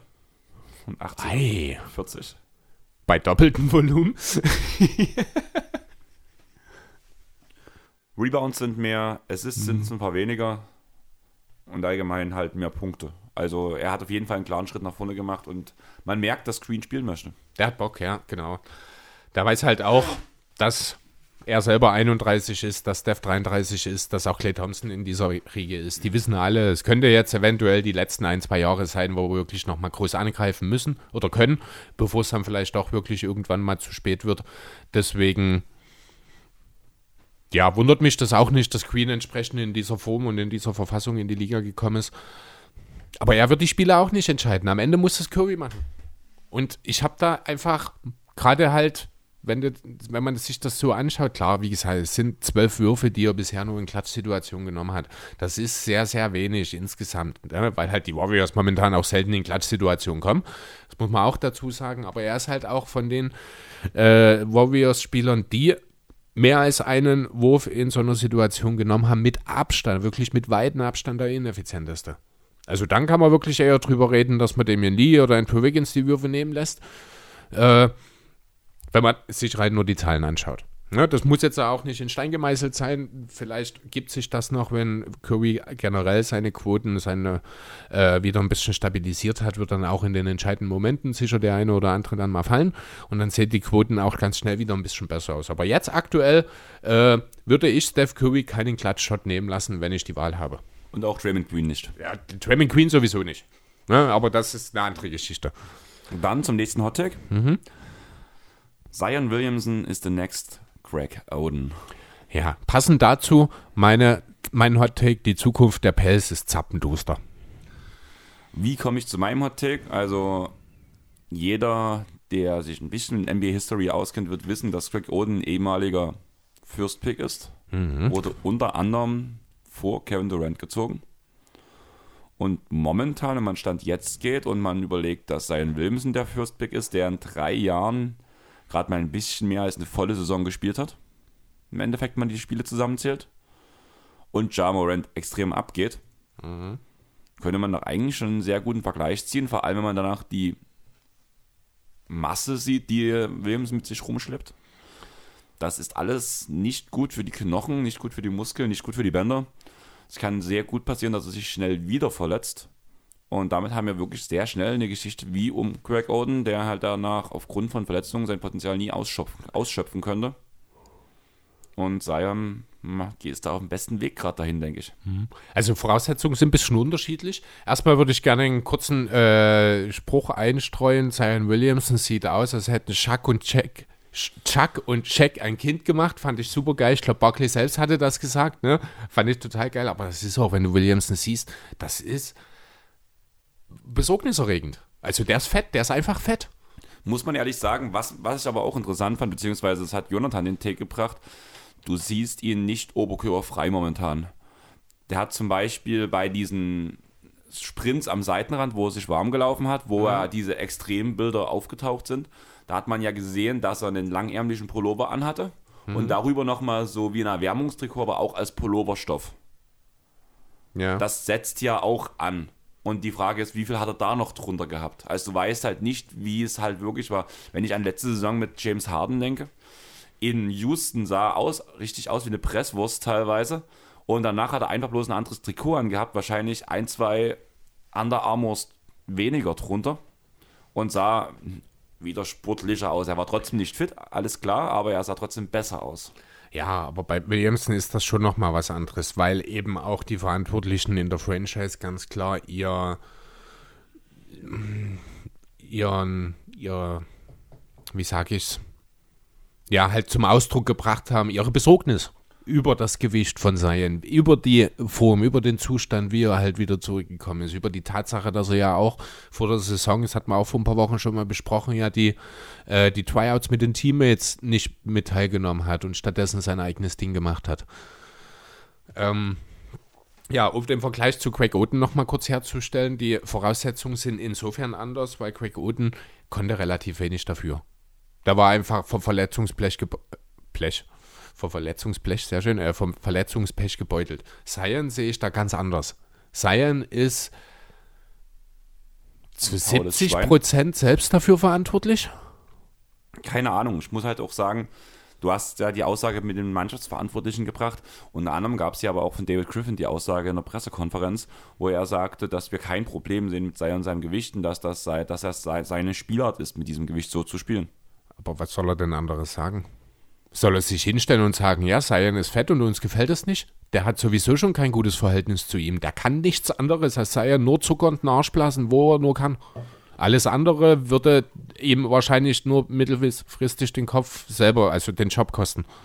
Also ich sehe ich seh nicht, wie David Griffin hätte irgendwas anderes sagen können, wenn ich ehrlich sein soll. Ja, aber du hast da gerade auch den, das Beispiel in anderen Mannschaftsverantwortlichen gerade, irgendjemand sagt es ja. Was? Du hast es so, gesagt, Teamärzte, ja. Mannschaftsverantwortliche und so weiter und so fort bringen ja. die Aussagen, dass es besorgniserregend ist, hast du es, glaube ich, formuliert. Und die trauen sich doch auch zu sagen. Und ich schätze mal, da gibt es auch Quellen dazu, wo wer wie was gesagt hat. Ich Fühlt sich Zion jetzt auf den Schlips getreten, deswegen, also Junge, sei Profi. Also grundsätzlich fühlt sich Zion ja von allem, was die Pelicans machen, vom, auf den Schlips getreten. Das darf Nein, man ja Familie, nicht vergessen. Die Familie von ja, stimmt, die Familie, nicht er selbst. Der hat da natürlich überhaupt gar nichts damit zu tun. Genau. Er kennt auch seine Familie nicht und hat auch null Einfluss auf seine Familie. Deswegen kann er unmöglich irgendwie damit was zu tun haben. Das stimmt natürlich. Ähm, Du würdest es doch genauso machen. Wenn du für die Pelicans spielen würdest, würdest du auch zu mir gehen und sagen, Andreas, bitte hilf mir da raus, tu mal ein paar Gerüchte streuen, ich will nicht hier sein. Nee, ich würde tweeten. I don't, don't wanna be here. Nachdem du mich voll geweint hättest. Ah, ich weiß nicht. Also man muss schon die Sache ein bisschen, ähm, also ich habe es ja ein bisschen über Seilen hinaus dann mein Take sogar noch gemacht. Ich habe auf die Pelicans an sich mal geschaut. Man darf ja an der Stelle auch nicht vergessen, wie katastrophal schlecht die erwartungsgemäß auch gestartet sind. Ja, ich weiß gar nicht, 1-8 jetzt oder sowas, ne? Ich weiß nicht, ob ja, sie letzte Nacht Zion. gespielt haben. Ja, aber aus einem 1-8-Start macht ein Zion Williamson auch kein 6 zu 4 oder 6 zu 3. Die sind 4, auch 4. mit. Nee. Also schon alleine nicht, weil es neun Spiele sind. äh, nee, also ich sehe ich seh nicht das Zion aus diesem Team, weil man ein Team mit einer positiven Bilanz macht. Dann müsste er gleichzeitig, was er ja teilweise tatsächlich gemacht hat, Point Guard, Center und Wim Protector zugleich sein. Was er gemacht hat und der hat halt letzte Saison 27 effiziente Punkte aufgelegt bei einer Feldwurfquote von zwei, äh, bei einer ähm, Two-Point, also zwei, zwei Punktquote von 62 Prozent. Ist ja aber auch das, was man von ihm erwartet, oder? Wenn man ihn sieht. Also alles darunter finde ich dann schon wieder fast schlecht. Also ganz ehrlich, der muss mit über 60 Prozent am Ring abschließen. Ja, nee, aber darum geht es mir ja. Und deswegen sehe ich halt auch, vor allem wenn du seinen Ball in der Hand kippst mit ein paar Schützen ringsrum, die ja die ähm, ähm, Pelicans definitiv haben. Wie effizient die im Endeffekt werfen von draußen, eine andere Sache, aber man hat erstmal die Schützen. Sollte es eigentlich funktionieren, weil man hat zumindest das bessere Personal im Vergleich zu letztem Jahr. Hat man das? Ja. Du hast eigentlich bloß Lonzo abgegeben als Schütze, als guten Schützen, hast aber dafür eine breitere Palette von Schützen. Ja, von denen außerdem, aber auch keiner trifft. Also, außerdem hast du Valanciunas, der auch noch ein bisschen mehr Platz für Zion bringt. Der womöglich gerade das beste Trade-Asset ist. Äh, hat er nicht auch einen neuen Vertrag gekriegt? Ja, der war aber moderat, ich glaube zwei Jahre, 30 Millionen. Aber dann ist er noch nicht tradebar aktuell. Ähm, Dreierquoten von den Pelicans. Ich gucke gerade mal rein, weil das ist wirklich, das ist nicht prickelnd. Valanciunas, hast du recht, selbst Satoranski trifft zwar die Hälfte seiner Dreier, trifft, nimmt aber nicht mal einen halben pro Spiel. Äh, dasselbe kann man über Alvarado sagen. Und dann ist er noch Inquem und Hart. Und dann ist es eigentlich schon vorbei. Gut, Trey Murphy, der nimmt noch fünf Würfe für 35 Prozent. Devonte Quaham, der nimmt neun Dreier. Der trifft sie zwar mit 35 Prozent, aber der trifft halt alles andere noch schlechter als sein Dreier. Also dieses Team ist auch, wenn Zion da ist, nicht gut zusammengestellt. Dann gucken wir noch ein bisschen weiter in die Picks der letzten Jahre. Da ist ein Nikhil Alexander Walker, von dem ich mir mehr erhofft habe. Der gerade effizienztechnisch richtig, richtig abstinkt gerade. Keine 35% aus dem Feld, 26% von draußen. Das ist auch einfach nichts. Kaiwa Lewis Jr. und Jason äh, Jackson Hayes fange ich langsam an, ihre NBA-Tauglichkeit anzuzweifeln.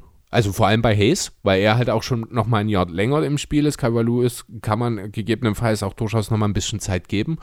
Auch wenn dort, finde ich, das auch nicht so überragend vielversprechend aussieht bisher. Ähm, ja, und dann sind wir irgendwo schon dann bei Herb Jones, der wahrscheinlich unter allen Picks momentan noch den, weil er halt neben Josh Hart auch der Einzige ist, der verteidigen kann, äh, sicher schon relativ schnell dann auch in die Starting Five gespielt hat und durchaus sein, seine, äh, seine Daseinsberechtigung hat. Aber ansonsten grundsätzlich, dieses Team ist schlecht zusammengestellt. Da ist keine Defense. Die Leute, die ihre Dreier treffen sollten, treffen sie nicht so, wie das geplant ist. Also wie man das braucht, um erfolgreich zu sein. Wie gesagt, defensiv geht da gar nichts, seien hin oder her. Dieses Team wird nicht ansatzweise auch nur in, entfernt über Playoffs nachdenken können, solange, ja, ich lehne mich jetzt mal weiter aus dem Fenster und sage, David Griffin tut es. Ich, die Frage ist halt wirklich, beziehungsweise nein, es ist keine Frage. Die Aussage ist klar, David Griffin hat keinen guten Job bei den Pelicans, muss man ganz klar sagen. Ja. Allerdings muss man sagen, man hat mit David Griffin ja vor allem in der Cleveland-Zeit also ihn als extrem guten GM gesehen, als einen der besten GMs der Liga, teilweise ja sogar. Reden wir von der Zeit, als LeBron auch da war? Ja. Le GM. Ich wollte gerade sagen, müssen wir dann noch drüber reden, ob, ob wir wirklich wissen, wie viel Einfluss David Griffin auf diese Entscheidungen hatte oder nicht die Box. Nein, ich habe uns gerade Licht angemacht und ihr wisst ja, die Bluetooth-Box. Wir hatten es, glaube ich, schon lange nicht mehr, dass wir am Tag aufgenommen haben, wo wir entweder wirklich noch Licht brauchten danach mal wieder, weil mhm. alles zugezogen ist, oder wir abends und zwar zu dunkel. Aber ich habe dein hübsches Gesicht fast nicht mehr gesehen. Ja, und ich sehe es jetzt wieder. Dein hübsches mein Gesicht. hübsches Gesicht. Nee, also auch wenn man sich halt einfach mal die Pelicans anschaut jetzt, das ist, auch wenn man ein bisschen tiefer in die Zahlen schaut, dieses Team kann nichts. Also nichts wirklich gut. Die sind äh, in Effizienz am, äh, in den Bottom Five. Die sind, und das ist ein riesengroßes Problem in meinen Augen, die sind, äh, ich glaube, gerade so mittelmäßig in Sachen Pace. Dieses Team muss eigentlich jede andere Mannschaft da niederrennen. Das ja. funktioniert aber nur, wenn du eine gute Verteidigung hast. Deswegen kannst du auch keine hohe Pace und keine einfachen Transition-Punkte machen, weil deine Defense einfach nicht dazu die Voraussetzungen hat. Ähm, das Offensiv-Rating ist trotzdem mit Platz 11 ligaweit irgendwie unerwartet gut. Auch wenn das Team, auch wenn man da mal reinschaut, äh, auch so spielerisch das nicht wirklich danach aussieht. Die Defensive ist mit 23, also Platz 23 eigentlich auch besser als gedacht. Auch besser als gedacht. Aber dort sehe ich halt auch nichts, was es besser machen wird. Das wird sich tendenziell eher noch nach unten bewegen. Man hat sogar hm, nur ein leicht negatives Net-Rating aktuell. Äh, ja, das Einzige, was sie wirklich gut können, ist Rebounden. Was aber auch nicht schwer ist, wenn du einen Valanciunas hast, wenn du, auch ein Ingram ist ja ein durchaus guter Verteidiger oder halt, wenn du halt einen Josh Hart hast, der schon immer reboundet wie ein Center, obwohl er keine zwei Meter groß ist. Das ne? tat mir auch so leid. Wie aktiv bist du in unserer Fantasy League? Äh, ich bin täglich drin. Echt? Ja. Ist mit dir also ich mache meine täglichen Aufstellungen. Ich bin zufrieden mit dir. Ja, ich habe noch nichts gewonnen, aber ich bin zumindest. Nachdem ich dich die letzten Mal immer zusammengeschissen habe. Ja, als ob das irgendeinen Unterschied machen würde. Ja, aber Lars tut mir wirklich leid. Also Lars hat eine extrem hohe Verletzungsliste. Ach so und versucht irgendwie die ganze Zeit hin und her zu spielen. Und anderen war bei ihm Josh Hart verletzt. Hm. Und der hat das zu spät danach die Entscheidung getroffen, ich drop jetzt Josh Hart und versuche mir ein Ersatzspiel erstmal reinzuholen. Mhm. Ja, er hat ihn gedroppt, einen Tag später war er wieder fit, jetzt ist Josh Hart bei mir. Das ist natürlich dumm gelaufen, Lars. Ja. Also mir fehlt noch, also ich brauche eigentlich wirklich einen Center. Ich habe versucht mit ähm, Friedel zu, zu traden. Mhm. Gleich, mal, die Frage an dich. Josh Hart gegen äh, ähm, Robert Williams III. Kommt drauf an, was du suchst. Ich glaube, ich würde es. Und Friedel hat fünf oder sechs Center. Naja, aber es geht ja nicht darum, ob du einen Center brauchst. Es geht ja um die Statistiken, nach denen du tradest. Also ich würde, ich sehe jetzt nicht unbedingt, warum ich Josh Hart gegen einen Timelord war, ne? Ja. Würde ich, sehe ich jetzt nicht unbedingt, weil ich glaube, Hart ist ein besserer Rebounder so viel mehr Punkte bringt der Download am Ende auch mein nicht. Mein Problem ist, dass ich diese Sender, diesen Senderspot öfters nicht besetzen kann und ich jetzt schon zweimal hatte, dass Hast ich du gar keine Sender im Team? Nur zwei Stück. Meine, ähm, so. ich habe ja auf der Injury List auch Kevin Love zum Beispiel liegen. Ach so, na gut, ja. Dann also, kann man drüber nachdenken, ob man das macht. Ja. Genau, ich hatte es jetzt halt schon zweimal, also an zwei Spieltagen, wo ich halt entweder einen Guard oder einen Forward mhm. nicht, obwohl das Spiel hatte, nicht in die Aufstellung reinnehmen konnte, einfach weil die Slots nicht frei waren und der Center-Spot war unbelegt. Deswegen habe ich halt einen Trade für einen Center gesucht, habe erst über den Timelord nachgedacht, habe danach auch ein Angebot mit Mobamba gemacht, mhm. weil ich beide interessant gefunden hätte. Aber beide wollte er nicht hergeben für Josh Hart. Tja. Jetzt behalte ich ihn halt und da bringt er mir halt weiter Statistiken. Also diese Woche komme ich auch gut durch, deswegen werde ich in Friedel halt auch diese Woche wirklich schlachten. Ich führe ja auch gerade unsere Fantasy League an. Mhm. Das läuft ganz gut, muss ich sagen. In der anderen habe ich jetzt einen kleinen Dämpfer bekommen. Ich habe jetzt in der anderen Liga mit Matt von Talking the Game fünf Injuries. Und alles Spieler, die Läuft. du nicht kickst. Okay. Also ich habe, glaube ich, fast 20 Spiele weniger als mein Konkurrent dieses, diese Woche. Tja. Zurück zu den Pelicans. Ja. Wir möchten noch ein bisschen über Josh Hart reden. Ah, Ich mag Josh Hart grundsätzlich. Ich weiß gar nicht, war das David West, der mal über Josh Hart gesagt hat, als, als, ich gegen, äh, als er mich verteidigt hat, habe ich festgestellt, ich äh, gehöre nicht mehr in diese Liga oder irgendwie sowas. Keine Ahnung. Jedes Mal, wenn ich an Josh Hart denke, muss ich ja dran denken, dass er ja so ein Zocker ist, so ein Gamer. Ach so? Wusste ich gar nicht. Ja, den hatte ähm, auf der Games Convention, nee, Gamescom heißt das jetzt. Mhm. Da war ja Josh Hart war auf der Gamescom in Deutschland Ach so? letztes Jahr und hat dann zum Beispiel mit Trey Vogt ähm, NBA 2K gespielt. Cool. Ja, also der ist so ein Gamer-Nerd, also Mhm. ähm, Warzone und ähm, halt 2K. Okay. Ja. In Deutschland, das haben wir verpasst. Schade eigentlich. Hm, Und Gamescom wäre, glaube ich, auch was für uns beide gewesen, was uns Ich denke, das könnte durchaus relativ interessant sein. Aber das wird wohl jetzt so schnell erstmal nicht mehr wieder stattfinden. Also erstmal wieder nicht mehr allgemein irgendwelche Sachen. ja, Ist das eigentlich nur bei uns oder ist es bundesweit? Ähm, es ist ähm, jedes Bundesland hat eine andere Verordnung, aber die ist im Großteil gleicher. Zum Beispiel diese Verordnung, die jetzt bei mir, also für euch jetzt, also wir ab Montag, also sprich einen Tag nachdem der Pod rauskommt, gelten bei uns die neuen Verordnungen, dass ähm, nur noch sowohl in Restaurants als auch bei Veranstaltungen, ich glaube alles was Indoor ist, ähm, 2G nur noch sein darf. Ja. Also sprich, du kannst auch nicht mehr ins Restaurant, wenn du nicht ge ähm, geimpft bist, auch nicht mehr essen gehen. Und selbst trotz dieser Auflage musst du Maske tragen und Abstand halten. und So was ist halt, wenn die In- Inzidenzien wieder nach oben gehen, muss man halt wieder reagieren. also ich war froh, wieder auflegen zu dürfen. Jetzt habe ich heute Abend noch meinen letzten Auftritt, bevor es danach, blöd gesagt, würde ich sagen, über den kompletten Winterlockdown geht. Möglich. Danach hast du, du weißt ja auch, ich habe ein paar Künstler im Freundeskreis. Ich habe gestern mit Konrad Küchenmeister geredet. Der hat mich fünf Minuten vom Feierabend angerufen. Du hast richtig schon die Verzweiflung seiner Stimme gehört, ob wir heute trinken gehen.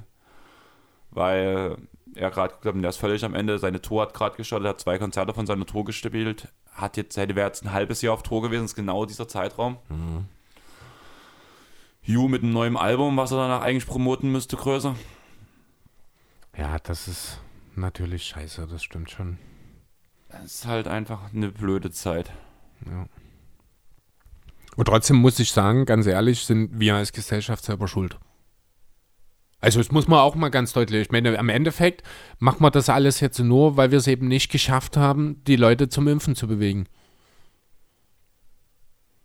Ja. Ne? Also das ist, kann's, ich kann da jetzt keinen Einzelnen irgendwie einen Vorwurf machen, oder, also klar, den Ungeimpften im Endeffekt irgendwo. Ja, aber ich also ich halt muss halt manche- an der Stelle auch nochmal deutlich sagen, es nicht jeder Ungeimpfte ist gleich. Ne, ich will nicht alle über einen Kamm scheren, das klingt bei mir manchmal so. Mir ist durchaus bewusst, dass es Personen gibt, die aus äh, gesundheitlichen Gründen oder sowas sich eben nicht impfen lassen können. Von, von den Personen rede ich ausdrücklich nicht, wenn wir über sowas reden. Ja, aber ich verstehe halt zum Beispiel auch so einen Punkt wie zum Beispiel You oder auch, muss ich ehrlich sagen, auch meine Eltern sind ungeimpft, was mich mega aufregt, weil ich habe sie dazu gebracht, dass sie sich impfen lassen wollen, aber sie wollen es noch von jemand Bekannten machen. Sprich ihrem Hausarzt, was mein Handballtorhüter ist, was erstmal so eine dumme Einstellung ist, muss Das ich ganz ehrlich verstehe ich sagen. auch gar nicht. Was, soll, was wird denn der Hausarzt, äh, der verabreicht doch genau dasselbe Ja, wie ich irgendjemand anderes. Aber bei ihm geht es halt größtenteils darum, ähnlich wie bei You, dass sie sich halt nicht auf chemische Sachen beschränken wollen. Das machen sie ihr ganzes Leben bei allen Sachen, also auch wenn sie Essen machen oder irgendwie auch Seife. Sie machen selber Seife und sowas. Sie sind halt so auf, komplett auf diesen Natur-Öko-Trip. Und deswegen wollen sie sich halt nicht irgendeine Chemie in den Arm spritzen lassen, auch wenn es wichtig ist. Aber ich kann es auch bei den Leuten verstehen, die deswegen Angst haben. Ich finde es nicht gut. Aber auch den Leuten, also ich würde deswegen keinen Keil dazwischen treiben, sage ich mal so. Also dort, dort, dort muss ich ganz ehrlich sagen, dort hört mein Verständnis auf. Ich kann es verstehen. Ich bin halt so groß geworden. Also ich, ich habe halt nie so gelebt, aber ich bin unter solchen Umständen groß geworden und das halt wirklich über mehrere Generationen meiner Familie so gelebt wurde. Also ich habe Okay. ja auch nie eine Grippeschutzimpfung oder sowas genommen. Habe ich auch nie. Und ja, schwieriges Thema. Aber alle anderen Impfungen hast du gekriegt, oder? Die wichtigen. No? No. Es- Die Aussage ist halt, weil ne? die halt besser erforscht sind. Also ich glaube, also meine Eltern lassen sich, glaube ich, in einem Jahr auch impfen. Das ist so blöd. Das ist, das, die dümmste Argumentation, ne, das ist die, schönen Gruß an Joshua Kimmich an der Stelle, es gibt keine neben, langfristigen Nebenwirkungen. Es hat noch nie auf der Welt eine Impfung gegeben, die langfristige Nebenwirkungen hat. So funktioniert eine Impfung gar nicht. Eine Impfung funktioniert sofort. Das ist. Ich, äh, kann ich nicht. Also dieses Argument, da, da dreht sich in meinem Kopf alles, wenn ich das höre. Lass uns über die Pelicans noch mal kurz reden. Dreht sich da in deinem Kopf nicht eigentlich auch alles? Bei den Pelten, ja, eigentlich schon. äh, ich will das Ganze noch kurz mit einem Hoffnungsschimmer abschließen. Nicht, dass ich glaube, dass das ausreicht, weil, äh, ja, nochmal, ich glaube, das größte Problem an der Stelle scheint wirklich David Griffin zu sein, der ein schlechtes Team zusammengestellt hat, der schlecht auch mit dem Team auskommt, offenbar weil es doch auch häufiger schon Gerüchte gab, dass es eben auch zwischen dem Management und dem Team nicht nur seien, aber wohl hauptsächlich eher äh, zu Missverständnissen, nenne ich es jetzt mal, gekommen sein soll. Griffin hat allgemein keinen Ruf, äh, der irgendwie beinhaltet, dass er ein sehr umgänglicher Typ gegenüber den Spielern ist. Und ich glaube, das ist einfach, ja, das kann mittelfristig, kann das nicht gut gehen je länger man, also ich würde jetzt äh, sogar so weit gehen und sagen, je länger man an Griffin festhält, umso dunkler wird die Zukunft der Pelicans. Das einzige, der einzige Lichtblick, den es aktuell gibt, das ist die Pick-Situation. Man hat äh, ja hauptsächlich durch den Holiday-Deal äh, einige Picks der Bucks. First Rounder, also man hat 23 zwei First Round Picks, man hat 24 sogar drei First Rounder, 25 und 26, auch jeweils noch zum eigenen, den der Bucks dazu. Nächste Saison, also nächsten Sommer hat man sogar vier Second Round Picks, aber dafür nur äh, den eigenen First Rounder, ich glaube. Ähm, darauf lässt sich vielleicht noch mal ein bisschen Hoffnung aufbauen, aber ansonsten. Ich sag's wirklich nur ungern, weil ich bin ja schon ein großer Freund von Brandon Ingram beispielsweise, aber diese Pelicans, die werden die nächsten zwei, drei Jahre aus dem Keller nicht rauskommen. Sei ein hin oder her. Hast du noch was oder? Nee, ich bin jetzt deprimiert. Weil wenn wir im Tabellenkeller sind und du deprimiert bist, würde ich sagen, wollen wir mal zu Orlando Magic gehen, weil eigentlich sind die schon ein zauberhaftes Team. Mhm. Gefallen dir die auch vom Spiel her? Hast du schon mal gesehen, die Saison? Ich habe noch nicht viel von der Magic gesehen. Das ist, die sind so ein Team äh, wie, was war das letzte Woche? Die Suns. Bei der Frage, war das nicht gar von Hannes? keine ja. Ahnung, ne? Äh, die Magic sind so ein Team, auch wenn sie natürlich mit den beiden Wagners jetzt ein gewisses Interesse haben. Aber wer mich kennt, und wir machen das jetzt auch schon eine Weile, der weiß auch, dass ich eine Weile brauche, um in die Saison reinzukommen, dass ich am Anfang noch nicht ganz so viel gesehen habe und da war für die Magic noch kein Platz bisher. Ich habe vor allem letzte Saison sehr, äh, letzte Saison letzte Woche sehr viel gesehen. Da kann ich auch gleich mal noch einen Shoutout zu Hannes rausknallen, der halt gefühlt jeden Tag im NBA, äh, jeden Tag NBA Supporter Chat fragt, wer heute auch Live Games schaut. Und da haben wir jetzt die letzten Nächte halt schon oft, wo man mal die Abende virtuell nebeneinander verbracht hat, wo man dann halt hin und her getextet hat, wo das und das passiert ist. Mhm. War ganz lustig immer. Und ja, unter anderem hat man da halt auch mal die Orlando Magic geguckt und da hat Friedel so diesen Hot-Take rausgehauen. Momentan sieht es ja eigentlich alles ganz gut aus. Hoher Pick so für die Orlando Magic. Eigentlich alles, was man gesagt hat, sind schlecht. Entwickeln die jungen Spieler. Aber Hot-Take, sie schaffen es wieder mal nicht so schlecht zu sein, um wirklich im Tabellenkeller zu landen. Die Weiß Spiele, nicht. die sie jetzt hatten, sie wurden nie richtig aus der Halle geschossen. Man hat ein sehr junges Team, was sich im Laufe der Saison weiterentwickeln wird. Vor allem Moritz, äh, äh, Franz Wagner ist im Rookie Ballot in den Top 5 teilweise gerankt. Man hat mit Cole Anthony einen Scorer, der halt sich komplett durchsetzen will gegen Sachs. Also ich glaube, der hat den Kampf angenommen. Und die machen halt noch weitere Schritte und Jonathan Isaac und ähm, Marke Falz kommen ja noch zurück. Okay, also ich habe mir jetzt gerade erstmal kurz so die Ergebnisse angeschaut der Magic. Da sind, ich glaube, nur zwei enge Spiele dabei. Ansonsten sind das alles deutliche Geschichten gewesen. Das war aber immer erst gegen Ende der Spiele. Also es war okay. jetzt immer selten, dass die jetzt wirklich komplett aus der Halle rausgeschossen wurden. Ja gut, aber das ist, das haben die, sind die Oklahoma City Thunder letztes Jahr auch selten, solange wie sie noch mitgespielt haben. Äh, deswegen, das muss jetzt nicht was heißen. Im Endeffekt ist ein schlechtes Team auch das, was 46 Minuten mithält und am Ende trotzdem verliert. Ja, Wenn sie müssen jedes halt Spiel verlieren, haben sie dann am Ende eine Kackbilanz. Ja, aber das Ding ist halt, dass wir das jedes Jahr eigentlich von der Lendo erwartet haben und sie irgendwie gefühlt immer wieder im Mittelmaß gelandet sind. Ja, gut, das hat aber damit zu tun, dass er halt in den letzten Jahren immer noch Spieler wie Vucevic, wie Gordon Genau. äh, oder sowas mit dabei waren. Jetzt ist das Team ja wirklich im Grunde Terrence Ross und jede Menge Talent. I'm the captain now. Ja, genau. Ja, und deswegen, also das wird sich schon bemerkbar machen, auch wenn die Magic jetzt vielleicht am Anfang noch ein bisschen zumindest aussehen, als könnten sie mithalten, werden wir im Laufe der Saison relativ schnell sehen, wie die Magic sehr schnell sehr weit abkacken werden. Also wenn die Magic am Ende nicht 14. oder 15. am Osten bleiben, dann bin ich akut überrascht. Deswegen sage ich Hot Take. Ja, Genau nee, also darum geht es. Sie haben es immer verkackt, irgendwie mal den Rebuild richtig durchzuziehen, dass halt man auch immer eine scheiß Bilanz mal am Ende der Saison hat. Mal gucken, ob sie es dieses Jahr schaffen und der Hot ist, sie schaffen es nicht. Ja, also das, das ich schon ein bisschen anders. Man muss halt auch sehen, ist Cole Anthony in der Lage, diese 40% Dreier bei sieben Versuchen, ich meine, das sind 7% mehr bei doppeltem Volumen. Äh, das ist jetzt nichts, wovon ich erwarte, dass das dauerhaft zu halten ist. Ähm, was passiert mit Gary Harris? Was passiert mit Robin Lopez eigentlich auch? Ich meine, der spielt nur selber auch nur 12 Minuten pro Spiel. Den müsste man eigentlich wegtraden, früher oder später. Andererseits Naja, es wird, er wurde ja geholt Als als. Veteran-Präsenz. Ja, und das macht er, glaube ich, schon gut. Das mag sein. Ja, genau. Ich wollte halt gerade sagen, andererseits ist er als Mentor vielleicht noch ganz wertvoll dort an der Stelle. Da müsste man auf den großen Positionen vielleicht was anderes machen. Ja, wie gesagt, also Gary Harris, du hast selber, das sind so die Leute, von denen ich auch erwarte, dass sie noch gehen werden. Wobei ich gerade auch sehe, die sind jetzt beide nicht unbedingt Günstig. gut gestartet.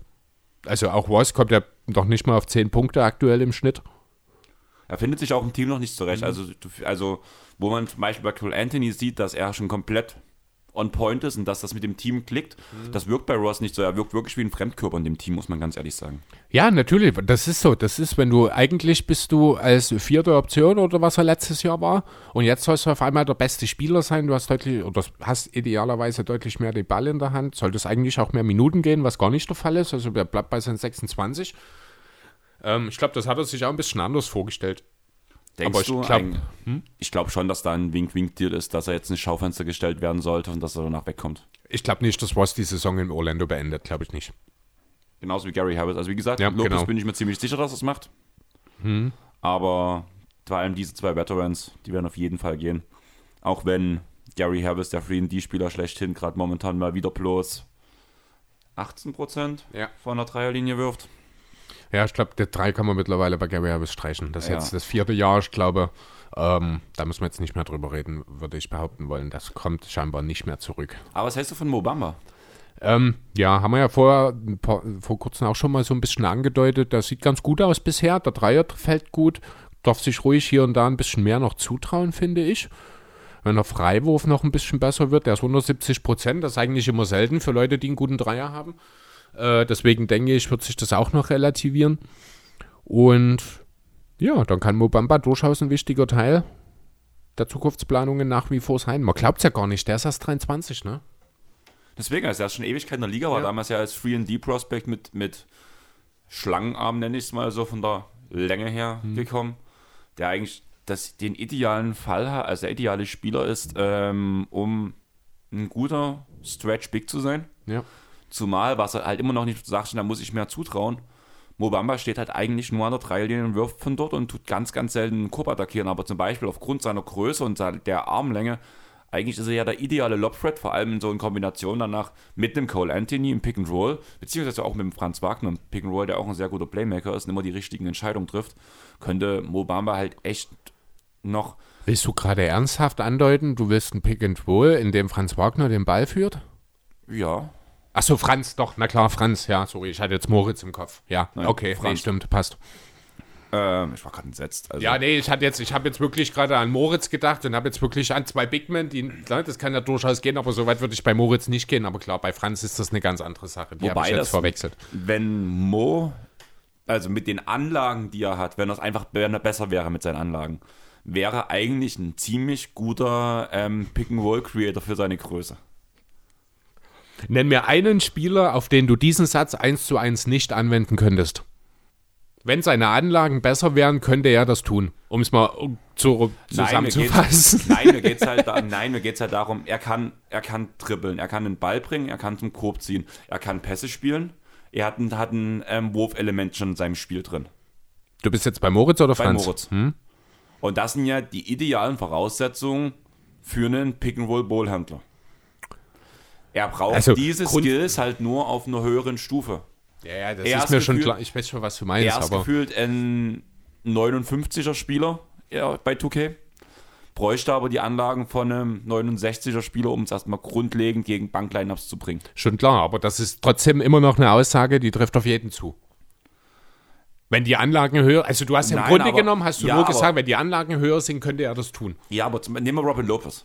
Könnte das auch tun. Jeder Spieler, der in der NBA ist, kann mit einem Ball umgehen. Ja, aber er hat das nicht so in seinem Spiel drin. Moritz, aufgrund seines Spielstils, hat das schon in seinem Spiel. Ja, aber Moritz Wagner hat kein Pick-and-Roll-Playmaking-Spielstil irgendwo in sich drin. Aber er hat die Anlagen dafür. Nee, also ich wüsste ich jetzt auch nicht, wo du die hernimmst, wo du das hernimmst gerade, wenn ich ehrlich sein soll. Das sehe ich gar nicht. Ja, ich finde, er hat halt auf schwachem Niveau Handles. einen guten Zug zum Korb und kann den Ball passen. Und das hat er uns auch schon gezeigt. Das sind Sachen, die konnte Kenneth Farid auch alle. Nee, konnte vielleicht nicht unbedingt, aber also versteh mich nicht. Ich weiß, Also was ich du weiß, sagen willst, aber der Inhalt ist irgendwie sehr, sehr fragwürdig, weil du sagst das etwas über jemanden, das könntest du über jeden anderen. Du kannst wirklich wahllos jede weiß. Person in diesen Satz einfügen. Ja, Christopher Riedel, wenn er mehr Anlagen hätte. Ja, könnte ich auch in der NBA spielen, wenn meine Anlagen besser wären. Wenn meine Anlagen besser wären, könnte ich auch Fußballprofi werden oder Sänger oder Tänzer oder was auch immer. Aber ich habe die Anlagen nie, also werde ich es nie. Ich würde dich gerne Verstehst du? ich würd dich gerne im Ballett sehen. Ich würde mich auch gern beim Ballett sehen. Leider kann ich das nicht. Na, deine Anlagen Weder Ballett gut. noch das sehen. Weil meine Anlagen dazu nicht gut genug sind. Okay, gut, nächster Hot Take. Ähm, Franz Wagner, bester Deutscher in der NBA of all time. Wird er mal. Kann ich jetzt einfach nur nee sagen. Warum? Ja, weil ich niemanden, also ich sehe es einfach nicht, dass jemand ein besserer wird als Dirk Nowitzki. Ja, aber Franz Wagner spielt doch bis jetzt die viel bessere Rookie-Saison. Toll. Also so produktiv. Ty Lawson hat eine fantastische, oder nee, wie Tyreek Evans hat eine überragende Rookie-Saison gespielt. Wann war der das letzte Mal in der NBA? Na, Franz ist ja in der NBA. Ja, er ist ja auch noch in seiner Rookie-Saison. Nee, ich, ich weiß schon, was du meinst. Also, lass, lass es mich anders formulieren. Franz Wagner, beste, Rookie äh, beste deutsche Rookie-NBA-Saison aller Zeiten, gehe ich wahrscheinlich mit.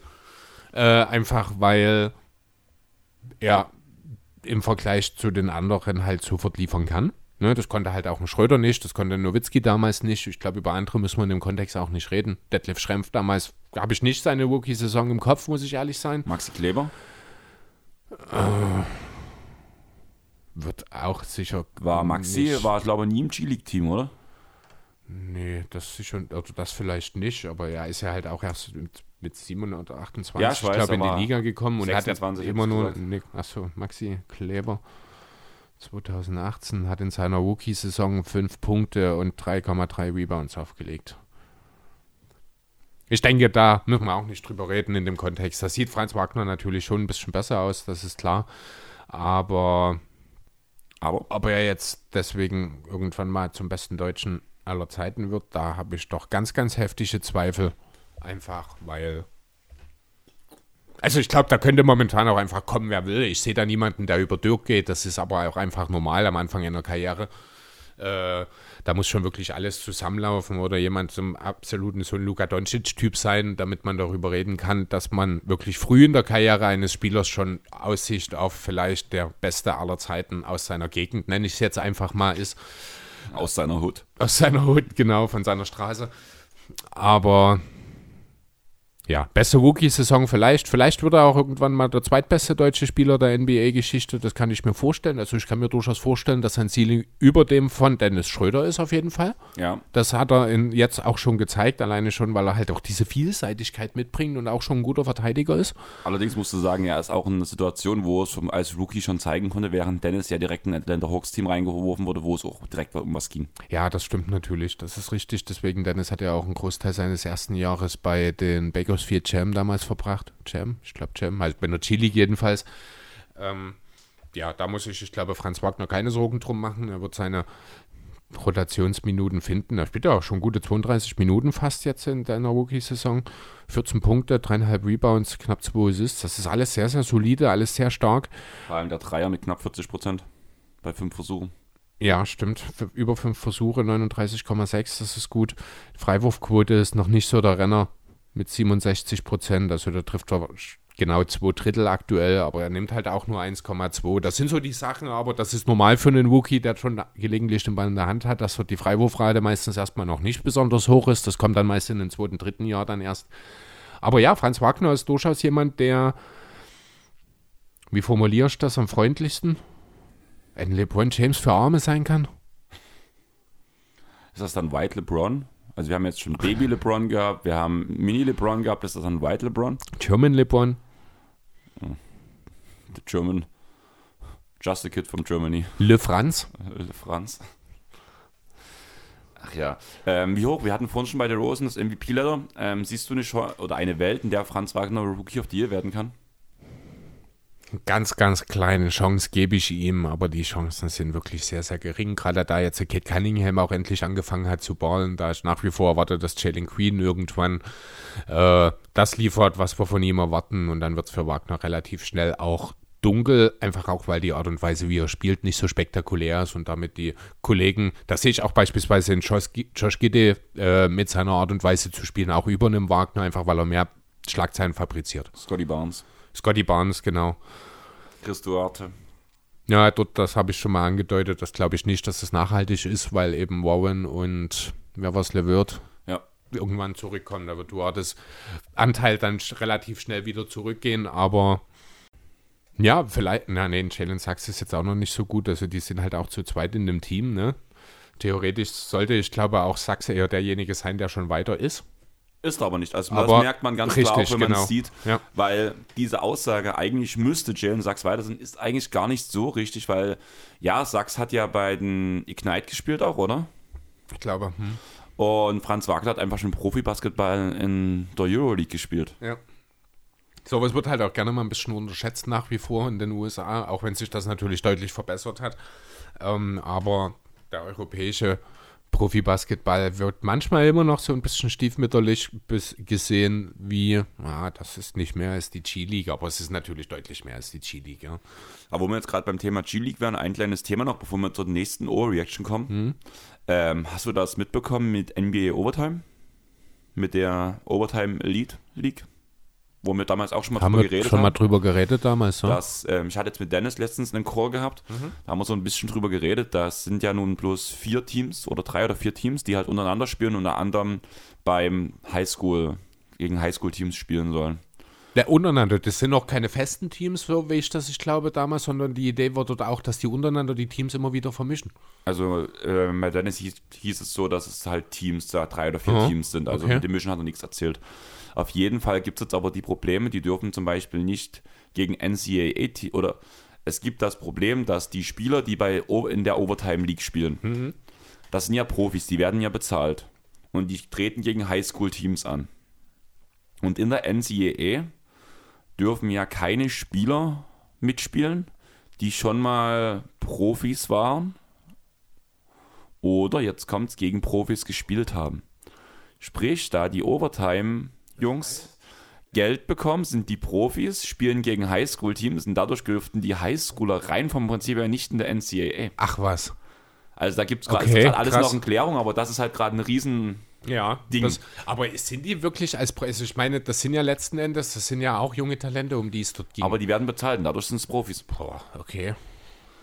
Und der, ähm, wie sagt man, ähm, dieser, Dis, nee, nicht Disziplinarfall, ähm, dieser Präzedenzfall, der an dem Punkt zurechtgezogen wird, ist Ennis Kanter. Der hat auch damals schon gegen Profis gespielt und konnte deswegen nicht in der NCAA. Okay. Gut, man muss auch mal ganz klar sagen, äh, die NCC, NCC, nee, NCAA-Regularien, die sind Rotz. abartig veraltet. Also, ne, muss man nicht drüber reden. Ich glaube, wir hatten auch schon mal geredet über den äh, Student äh, an der Oklahoma State, der bei einem Sander-Spiel in der Halbzeit einen Halfcourt-Shot getroffen hat und das Geld nicht behalten wurde, durfte, was er dort gewonnen hat. Okay, Weil er für die Sooners im Basketballteam für, die, für das College gespielt so, hat. doch, ja, stimmt. Ne? Das hatten wir noch, ja. Das also müssen wir nicht drüber reden. Diese College-Regelungen, die sind so uralt, genauso die ganze Finanzierungsgeschichte. Ich meine, die Colleges, die nehmen Milliarden ein mit den ganzen Sachen von den Spielern und die dürfen keinen Cent sehen. Und werden dann am Ende noch äh, gesperrt, weil sie von einem Agenten eine Armbanduhr angenommen haben. ja. Das ist lächerlich. Das ist sowas von nicht mehr zeitgemäß. Ja, aber das ist halt, ich finde das mit dieser Overtime League halt gerade mit diesen Regularien, das ist halt wieder so dieses typische Beispiel. Ja, das ist einfach, man äh, hat da halt jetzt auch eine schöne Gelegenheit, um eben mal so ein bisschen diese alten Sachen aufzuweichen und mal ein bisschen zeitgemäßer das Ganze umzusetzen. Aber es Man würde muss mich es auch nicht wundern, wenn man sich einfach bloß bequem halt, ja, bequem in diese Regeln bettet und damit versucht, anderen Möglichkeiten, ja, ihre Grundlage zu nehmen. Ja, aber das Ding ist halt einfach ähm, mit dieser, man hat halt mittlerweile Konkurrenz. Das ist es ja und das will die NCAA natürlich nicht. Deswegen werden die den Teufel tun und denen in irgendeiner Form entgegenkommen. Ja, aber sie werden, ich glaube, dass die NCAA ihre Regularien zumindest im Punkto bezahlen schon auflöst, also aufweicht. Ja, Da gibt es ja auch Regelungen mit, oder beziehungsweise gibt es ja schon Gespräche darüber. Ja, also es ist ja halt auch einfach eine Frage der Zeit mittlerweile, das muss man Genau. ja mal so sagen. Es ist ja echt lächerlich. Stell dir mal vor, heutzutage eigentlich, das kannst du dir gar nicht vorstellen, wenn du so gut in etwas bist, dass du von hier auf jetzt so viel Geld damit verdienen könntest. Du entscheidest dich aber, du gehst ans College und dort ist die Leben, die Grundlage dessen, was du machst, musst du umsonst machen. Klar, du kriegst Bildung, ne? Meistens sind die ja mit Stipendien und alles unterwegs. Das ist so alles gut und schön, aber trotzdem, das ist so. Ich mag ja grundsätzlich dieses Sportsystem in den USA mit den Highschool-Teams und mit den College-Teams. Mir gefällt das ja grundsätzlich schon. Das ist so ein bisschen was, was mir, ich glaube, hier in Deutschland fehlt, auch wenn ich ehrlich sein soll. Aber ja, man muss halt trotzdem mit der Zeit gehen. Ja. Hast du jetzt noch, um auf das Thema zurückzukommen, noch eine Overreaction, beziehungsweise wie viele hast du noch? Ich habe noch eine. Weil ich bin nämlich soweit durch. Okay. Ich habe noch eine. Und zwar habe ich noch mal mich ein bisschen mit dem Thema der neuen Calls beschäftigt. Und meine Overreaction dazu ist, dass die neuen Foul Calls zeigen, wer denn wirklich Skills in der Liga hat und wer nicht. Giannis. Äh, ist tatsächlich so ein Name, der da in dem Zusammenhang kommt. Ich habe mir erstmal die Frage gestellt, was ist denn überhaupt, was sind denn so erstmal rein statistisch die Konsequenzen der neuen Regel? Ne, es werden weniger Wurffouls, Wurffouls gepfiffen. Das bedeutet, die Spieler haben mehr Wurf-Attempts, weil die Fehlwürfe, die jetzt mit Foul weggepfiffen wurden bisher, die gehen jetzt als Fehlwürfe ein. Darüber habe ich noch gar nicht nachgedacht, stimmt. Ne? Klar. Das Genau. senkt ja auch die Quote. Richtig, ne? du hast mehr Attempts und dadurch äh, aber dieselbe Anzahl an Treffern, also hast du eine geringere Wurfquote letzten Endes. Du hast natürlich eine geringere Freiwurfrate, weil, die Anteil, äh, weil der Anteil an Freiwürfen einfach geringer ist. Äh, natürlich auch weniger. Achso, nee, genau, dadurch für gewöhnlich auch ein geringeres Two-Shooting, weil ja die Freiwürfe, James Harden ist da ein sehr schönes Beispiel dafür, äh, die Freiwürfe mit einer hohen Quote natürlich das Two-Shooting auch extrem schönen können. Ähm, und es sollte für das Team letzten Endes eigentlich auch so sein, und da sind wir dann halt wirklich bei Teamstatistiken, nicht mehr beim einzelnen Spieler, dass das O-Rating der Teams eigentlich sinken sollte. Also allgemein sollten Team-Ratings gesunken sein, offensiv in der NBA. Und es sollte theoretisch auch mehr Möglichkeiten für Offensiv-Rebounds geben, weil ja mehr Offensiv-Rebounds einfach zu holen sind, weil ja die nicht mehr abgepfiffen werden. Beziehungsweise allgemein Rebounds. Also auch der Verteidiger kann ja seinen Defense Also Rebound holen. richtig, genau. Ich habe es jetzt auf Offensiv-Rebounds in dem Fall, weil ich habe mir mal so, äh, wie viel sind es? Acht Spieler, zwei, vier, sechs, ne, neun Spieler, habe ich mir einfach mal so ein bisschen zahlenweise an dem, was ich gerade genannt habe, mal rausgesucht, stichprobenhaft, und mal geguckt, ob sich das wirklich so aus, äh, auswirkt. Ich nenne dir mal kurz die Namen, über die wir da jetzt gleich, oder die ich mir genommen habe. Das ist Embiid, das Michael Porter Jr., James Harden, Lillard, Giannis, Trey Young, Jason Tatum, Jimmy Butler und die Aaron Fox. Da wäre meine erste Frage. Du hast jetzt sehr, sehr viele elitäre Spieler gesagt. Mit einem Ja. großen Namen. Richtig, das war der Sinn der Sache. Wo ist Terrence Mann? Äh, Terrence Mann, habe ich gedacht, mit der ohnehin relativ geringen Freiwurfrate, die er an den Tag legt, da wird der Einfluss dessen bei ihm nicht ganz so groß sein. Deswegen habe ich ihn außer Acht gelassen. Okay. Also, Ähnlich wie bei Matthias Taibol auch, weißt du. okay. Also, naja, man muss halt wirklich sagen, also, egal was, also, was man Terrence Mann so anhaftet halt, er zieht halt immer zu 100 Prozent. Und dann war auch egal, ob er gefoult wird dabei, weil solche billigen Tricks wie ein James Harden ohne Skills, die braucht Terrence Mann halt nicht. Ja, die brauchen die wenigsten. Ähm, ja, genau. Also was ist mir so äh, als erstes? Also ich habe wirklich auf die Goal Attempts, auf die Freiwurfrate, das Two-Shooting und dann vom Team das O-Rating und die Offensiv-Rebound Percentage. Habe ich mir angeschaut einmal. Was die Percentage? Nee, ich glaube, es waren die totalen Offensiv-Rebounds, die ich hier stehen habe. Ähm, Jedenfalls ist mir zu, grundsätzlich erstmal aufgefallen, dass tatsächlich ausnahmslos bei allen Leuten, die ich genannt habe, sind die Freiwurfraten teilweise deutlich gesunken. Teilweise deswegen, weil es gibt Spieler wie Embiid oder Jimmy Butler, da ist es nur geringfügig, das sind 2,2 bzw. 2,3 Prozent. Auch ein Jason Tatum hat nur 2,4 Prozent geringere Freiwurfrate, aber Tatum ist ohnehin ein Jumpshot-lastiger Spieler, der hat grundsätzlich nicht so die ganz hohen Freiwurfraten in seiner Karriere bisher gehabt. Also effektiv hat Butler nicht mehr als doppelt so hohe Rate, als es ein Tatum beispielsweise hat, auch in dieser Saison noch. Äh, sehr deutlich war dieser Abfall zu spüren bei Trey Young, dessen Freiwurfrate um fast 21% gesunken ist. Äh, sehr deutlich war es auch bei Damian Lillard der, und bei James Harden. Bei Harden war es um 10% gesunken, bei Lillard fast um 16%. Das sind die drei Spieler bei, äh, aus meinem Pool jetzt, wo die Freiwurfraten deutlich gesunken sind. In diesem Zusammenhang auch die Two-Shooting-Werte, die sind bei jedem einzelnen Spieler, den ich in diesem Zusammenhang gerade genannt habe, gesunken. Am geringsten bei Jimmy Butler, nur um 0,6. Am deutlichsten um 520 Prozent, das kann nicht stimmen. Hier ist, wieder ein, hier ist wieder ein Formationsfehler drin. Da muss ich mal kurz gucken, ob man das auf die Schnelle ändern kann. Ne, das habe ich mir gedacht. Ah, ich liebe es, wenn Excel nicht so ist, wie ich das will. Von, Meistens sitzt das Problem ja vor dem PC. naja, das glaube ich nicht.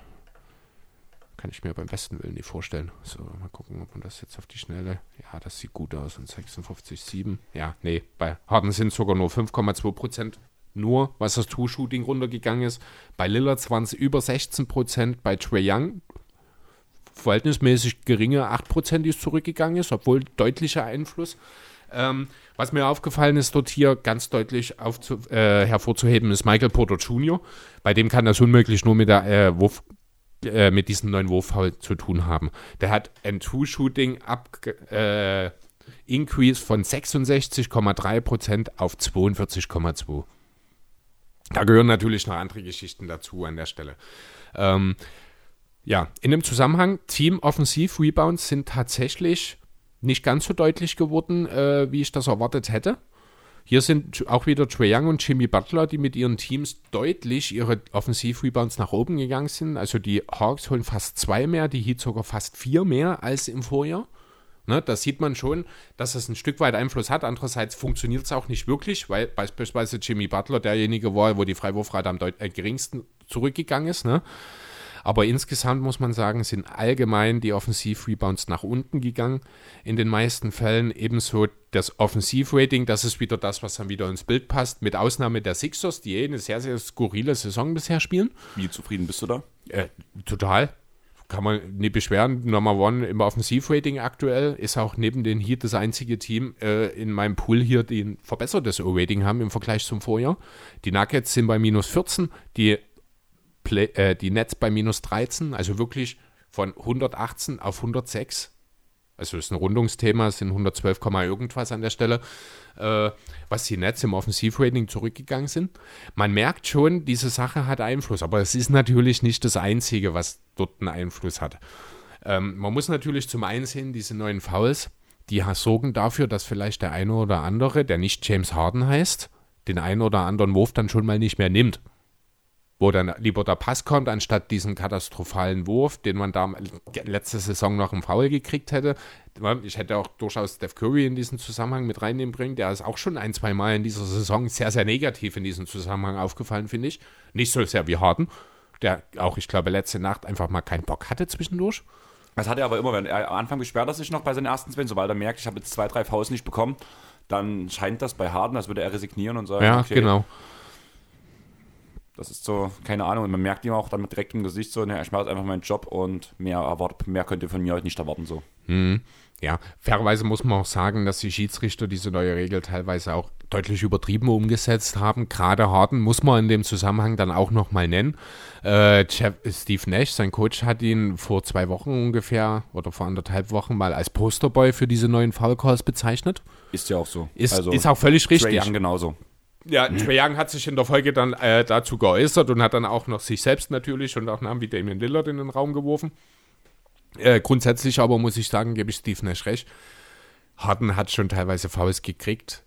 Nie gekriegt, die hätte jeder andere gekriegt. Muss man ganz ehrlich sagen. Auch mit der neuen Regel. Also, die haben die Schiedsrichter, das merkt man schon auch deutlich. Einerseits fehlt dann auch noch das Gefühl dafür, dass es völlig normal ist.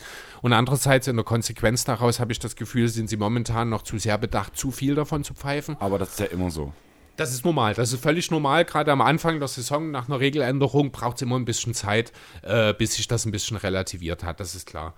Ähm, ja, ich habe es mir auch hingeschrieben, man spürt, dass man sich nur in der Befindungsphase mit dieser Thematik befindet, genau. Ne, deswegen muss man das Ganze natürlich auch ein bisschen mit äh, Vorsicht genießen. Das Ganze sind immer noch geringe Stichproben. Michael Porter Jr. habe ich schon angesprochen, das kann unmöglich nur mit dieser äh, mit dieser Foulregel zu tun haben. Der trifft einfach auch momentan nicht. Der sieht auch nicht so unbedingt überragend gut aus momentan. Da ist äh, noch deutlich Luft nach oben. Damien Lillard ist so ein ähnliches Thema. Die Würfe, die er nimmt, sind im Grunde dieselben. Die fallen einfach nicht. Ähm, hier könnte man an der Stelle direkt auch nochmal das Thema Ball anführen, was sicherlich auch ein Stück weit damit äh, sein Teil dazu beiträgt. Ähm, ja, also ganz deutlich ist es wirklich auch bei den Hawks einfach gewesen. Die sind offensiv, die sind deutlich schlechter dran als letztes Jahr, weil eben diese Freiwürfe von Trae Young fehlen. Eigentlich dachte ich dadurch, dass er halt noch nicht so lange in der Liga ist, äh, dass er noch nicht so festgefahren in dieser Sache ist, wie es beispielsweise jetzt bei Harden der Fall ist, ne, dass er sich schneller da anpassen kann, aber das funktioniert nicht ganz so bei ihm. Äh, er ist auch wirklich der, bei dem am deutlichsten die Field Goal Attempts nach oben gegangen sind. Ähm, bei Butler ist das ähnlich gewesen. Bei Butler allerdings hat sich die Situation im Team halt deutlich verändert. Er hat deutlich mehr Hilfe bekommen. Äh, in Lowry und natürlich auch in Tyler Hero. Das heißt, Butler selber muss äh, auch einfach nicht mehr ganz so viel Verantwortung an der Stelle übernehmen. Das und trotzdem spielt er einen MVP vor. Und trotzdem ist er überragend drauf, genau. Hat aber eine gewisse Ruhe in dieser Sache, würde ich es jetzt einfach mal nennen. Ne? Und dann gibt es halt noch so ein Thema Joel Embiid, der ist gerade das komplette Gegenteil eigentlich meiner kompletten Argumentation. Aber ich kann es auch null kriegen. Ich habe grundsätzlich, es gibt auch einen Grund, warum er der einzige Sender ist in dieser Liga, weil ich habe vorher mal die. Äh, der einzige Sender in dieser Liga? In dieser Liste, Entschuldigung. Ich habe mir vorher mal ligaweit die Freiwurfraten angeschaut. Und da waren in den Top 10, ich glaube, nur zwei Nicht-Sender dabei. Das waren James Harden und Trae Young. Ne, da waren aber halt auch Spieler dabei wie Rudy Gobert, über die müssen wir dem Kontext nicht reden. Embiid dachte ich, der ist schon jemand, der gerne mal so einen Foul zieht, der aber auch durchaus skilled genug ist, um damit umzugehen, finde ich, weil du als Sender auch einfach andere Möglichkeiten hast, als das als Point Guard der Fall ist. Ähm, ja, und da kommt dann halt jetzt noch dazu, in Philly gerade aus, äh, ausdrücklich die Tatsache, dass trotz dessen, dass man eben ohne Simmons spielt, eigentlich ohne echten Point Guard, muss man ja nach wie vor sagen, Maxi ist kein Playmaker, noch aber nicht, aber er macht das sehr gut, aber er ist kein Playmaker, das muss man einfach sagen. Ich glaube, die meisten Assists im Team hat auch Tobias Harris, wenn mich nicht alles täuscht, der wegen Corona übrigens jetzt auch momentan raus ist. Injury Spot auf meiner Fantasy mhm. League. Einer von den fünf aus der anderen Liga. Ja. ähm, ja, die Sixers haben halt aktuell auch dank des brandheißen Shootings von Seth Curry und auch Bank-MVP George Niang, nee, eigentlich ist der Bank-MVP Seth Curry, dank den beiden Bank-MVP, nee, Quatsch, jetzt bin ich doof. Curry startet doch, ja. Bank-MVP George Niang war schon richtig. Äh, die, die schießen halt wirklich, die speien Feuer aktuell. Deswegen ähm, sind diese Zahlen hier bei Embiid entsprechend, die wirken ein bisschen konträr zu den meisten anderen an der Stelle. Trotzdem muss man sagen, diese äh, Foul-Regel, die man hier eingestellt hat, ich finde die gut. ich finde, ich gehe da auch mit mit fast allen anderen Spielern, ob es nur ein Kyle Kusma ist, der mal zu dem Thema getweetet hat, dass diese Änderungen das Beste sind, was die Liga in jüngerer Zeit getan hat. Oder ein Draymond Queen, der äh, einfach mal sagen musste, wie geil er das findet, jetzt wieder richtigen Basketball zu sehen. Ähm, da bin ich schon derselben Meinung, weil halt auch für die Fans ist es einfach deswegen gut, weniger Unterbrechungen, du hast mehr Spielfluss, du musst, kein Mensch will 20 Mal in dem vierten Viertel sehen, dass James Harden oder irgendjemand anderes an die Freiwurflinie geht, weil es einfach mal dem Spielfluss auch nicht gut tut. Deswegen, also rein auch, ähm, was das Ansehen der Liga angeht, ist diese Regel einfach auch schon sehr, sehr wichtig, finde ich, in Bezug auf die Fans. Außerdem sieht man eben auch, dass ein Spieler wie Giannis Antetokounmpo eben doch mehr ist als nur ein großer, schlagsicher Typ, der einfach nur von A nach B rennt, sondern dass er ta tatsächlich ein bisschen mehr vielleicht sogar drauf hat als ein James Harden. Habe ich die ganze Zeit schon gesagt. Ne? Wobei man bei James Harden natürlich auch vorsichtig sein muss, die Sache mit seinem äh, Sommer mit seiner Reha wegen seinem, ich glaube, Handgelenk war es. Das haben wir letzte Woche kurz War das nicht auch Hüfte bei ihm auch? Oder war es Hüfte? Ich weiß es nicht. Also auf jeden Fall hat er keine wirkliche Offseason gehabt. Er hat die ganze Sommer quasi Reha, konnte sich deswegen nicht in Form spielen. Das spielt natürlich auch noch eine Rolle. Das heißt, da wird es auch noch ein bisschen Regression geben. Aber ja, ich glaube nach wie äh, mittlerweile wirklich James Harden und wahrscheinlich auch Trey Young sind so die größten Opfer dieser neuen Regelung. Luca. Luca auch, wobei Luca ist auch so ein Typ wie James Harden, finde ich, der dann auch sich sehr schnell entnerven lässt. Genau. Der, äh, wo er dann wirklich aufpassen muss. Also Luca Doncic ist so ein Typ, der kann, wenn er eine sehr, sehr lange Karriere hat, den technisch, äh, die technische Foul-Historie mal irgendwann anführen. Ja, auf jeden Fall. Ja? Also auch Also wenn er sich muss- langsam mal in die. Eben, der muss höllisch aufpassen, dass er sich nicht, äh, ja, dass er da nicht übertreibt und da irgendwo irgendwelche Marotten dann sich auch aneignet langfristig, die ja dann auch für seinen, seine Karriere nicht unbedingt von Vorteil sein müssen. Aber dann sag mal, hast du jetzt noch was oder sind wir durch? Ich glaube, jetzt habe ich nichts mehr auf meinem Zettel. Dann würde ich sagen, du lehnst dich zurück. Mhm. Danke fürs Zuhören. Wir hoffen, ihr habt Spaß gehabt. Dafür, dass wir am Anfang noch so dachten, ja, mal gucken, wie es wird, sind wir eigentlich ziemlich gut durchgekommen. Mhm. Chris reibt sich die Ohrläppchen. Der, der streckt sich gerade, weil er gehend. Ach so, weil er gehend. Er geht noch nicht, weil wir heute noch was vorhaben zusammen, Chris, wo für was Richtig. wahrscheinlich podcast-relevant sein wird, aber das tun wir erst veröffentlichen, wenn es soweit ist. Denke ich doch, genau. Und ja, sonst folgt uns auf Instagram, Facebook und Twitter. Tut auf eurem Podcast-Anbieter eurer Wahl, sei es Spotify, Deezer und so weiter, ein Follow dalassen. Sei es bei iTunes eine 5-Sterne-Bewertung am besten dalassen. Und einen kleinen Text hinschreiben, wenn ihr Kritik, Anmerkungen habt. Immer gern raus damit. Wir sind für sowas immer offen und freuen uns über Nachrichten und Feedback zu den jeweiligen Folgen. Und ich würde einfach den Pod jetzt genauso beenden wie Steve Nash, nachdem er die Aussage bekommen hat, dass Chris Paulin in der All-Time-Assist-Liste überholt hat mit God damn it.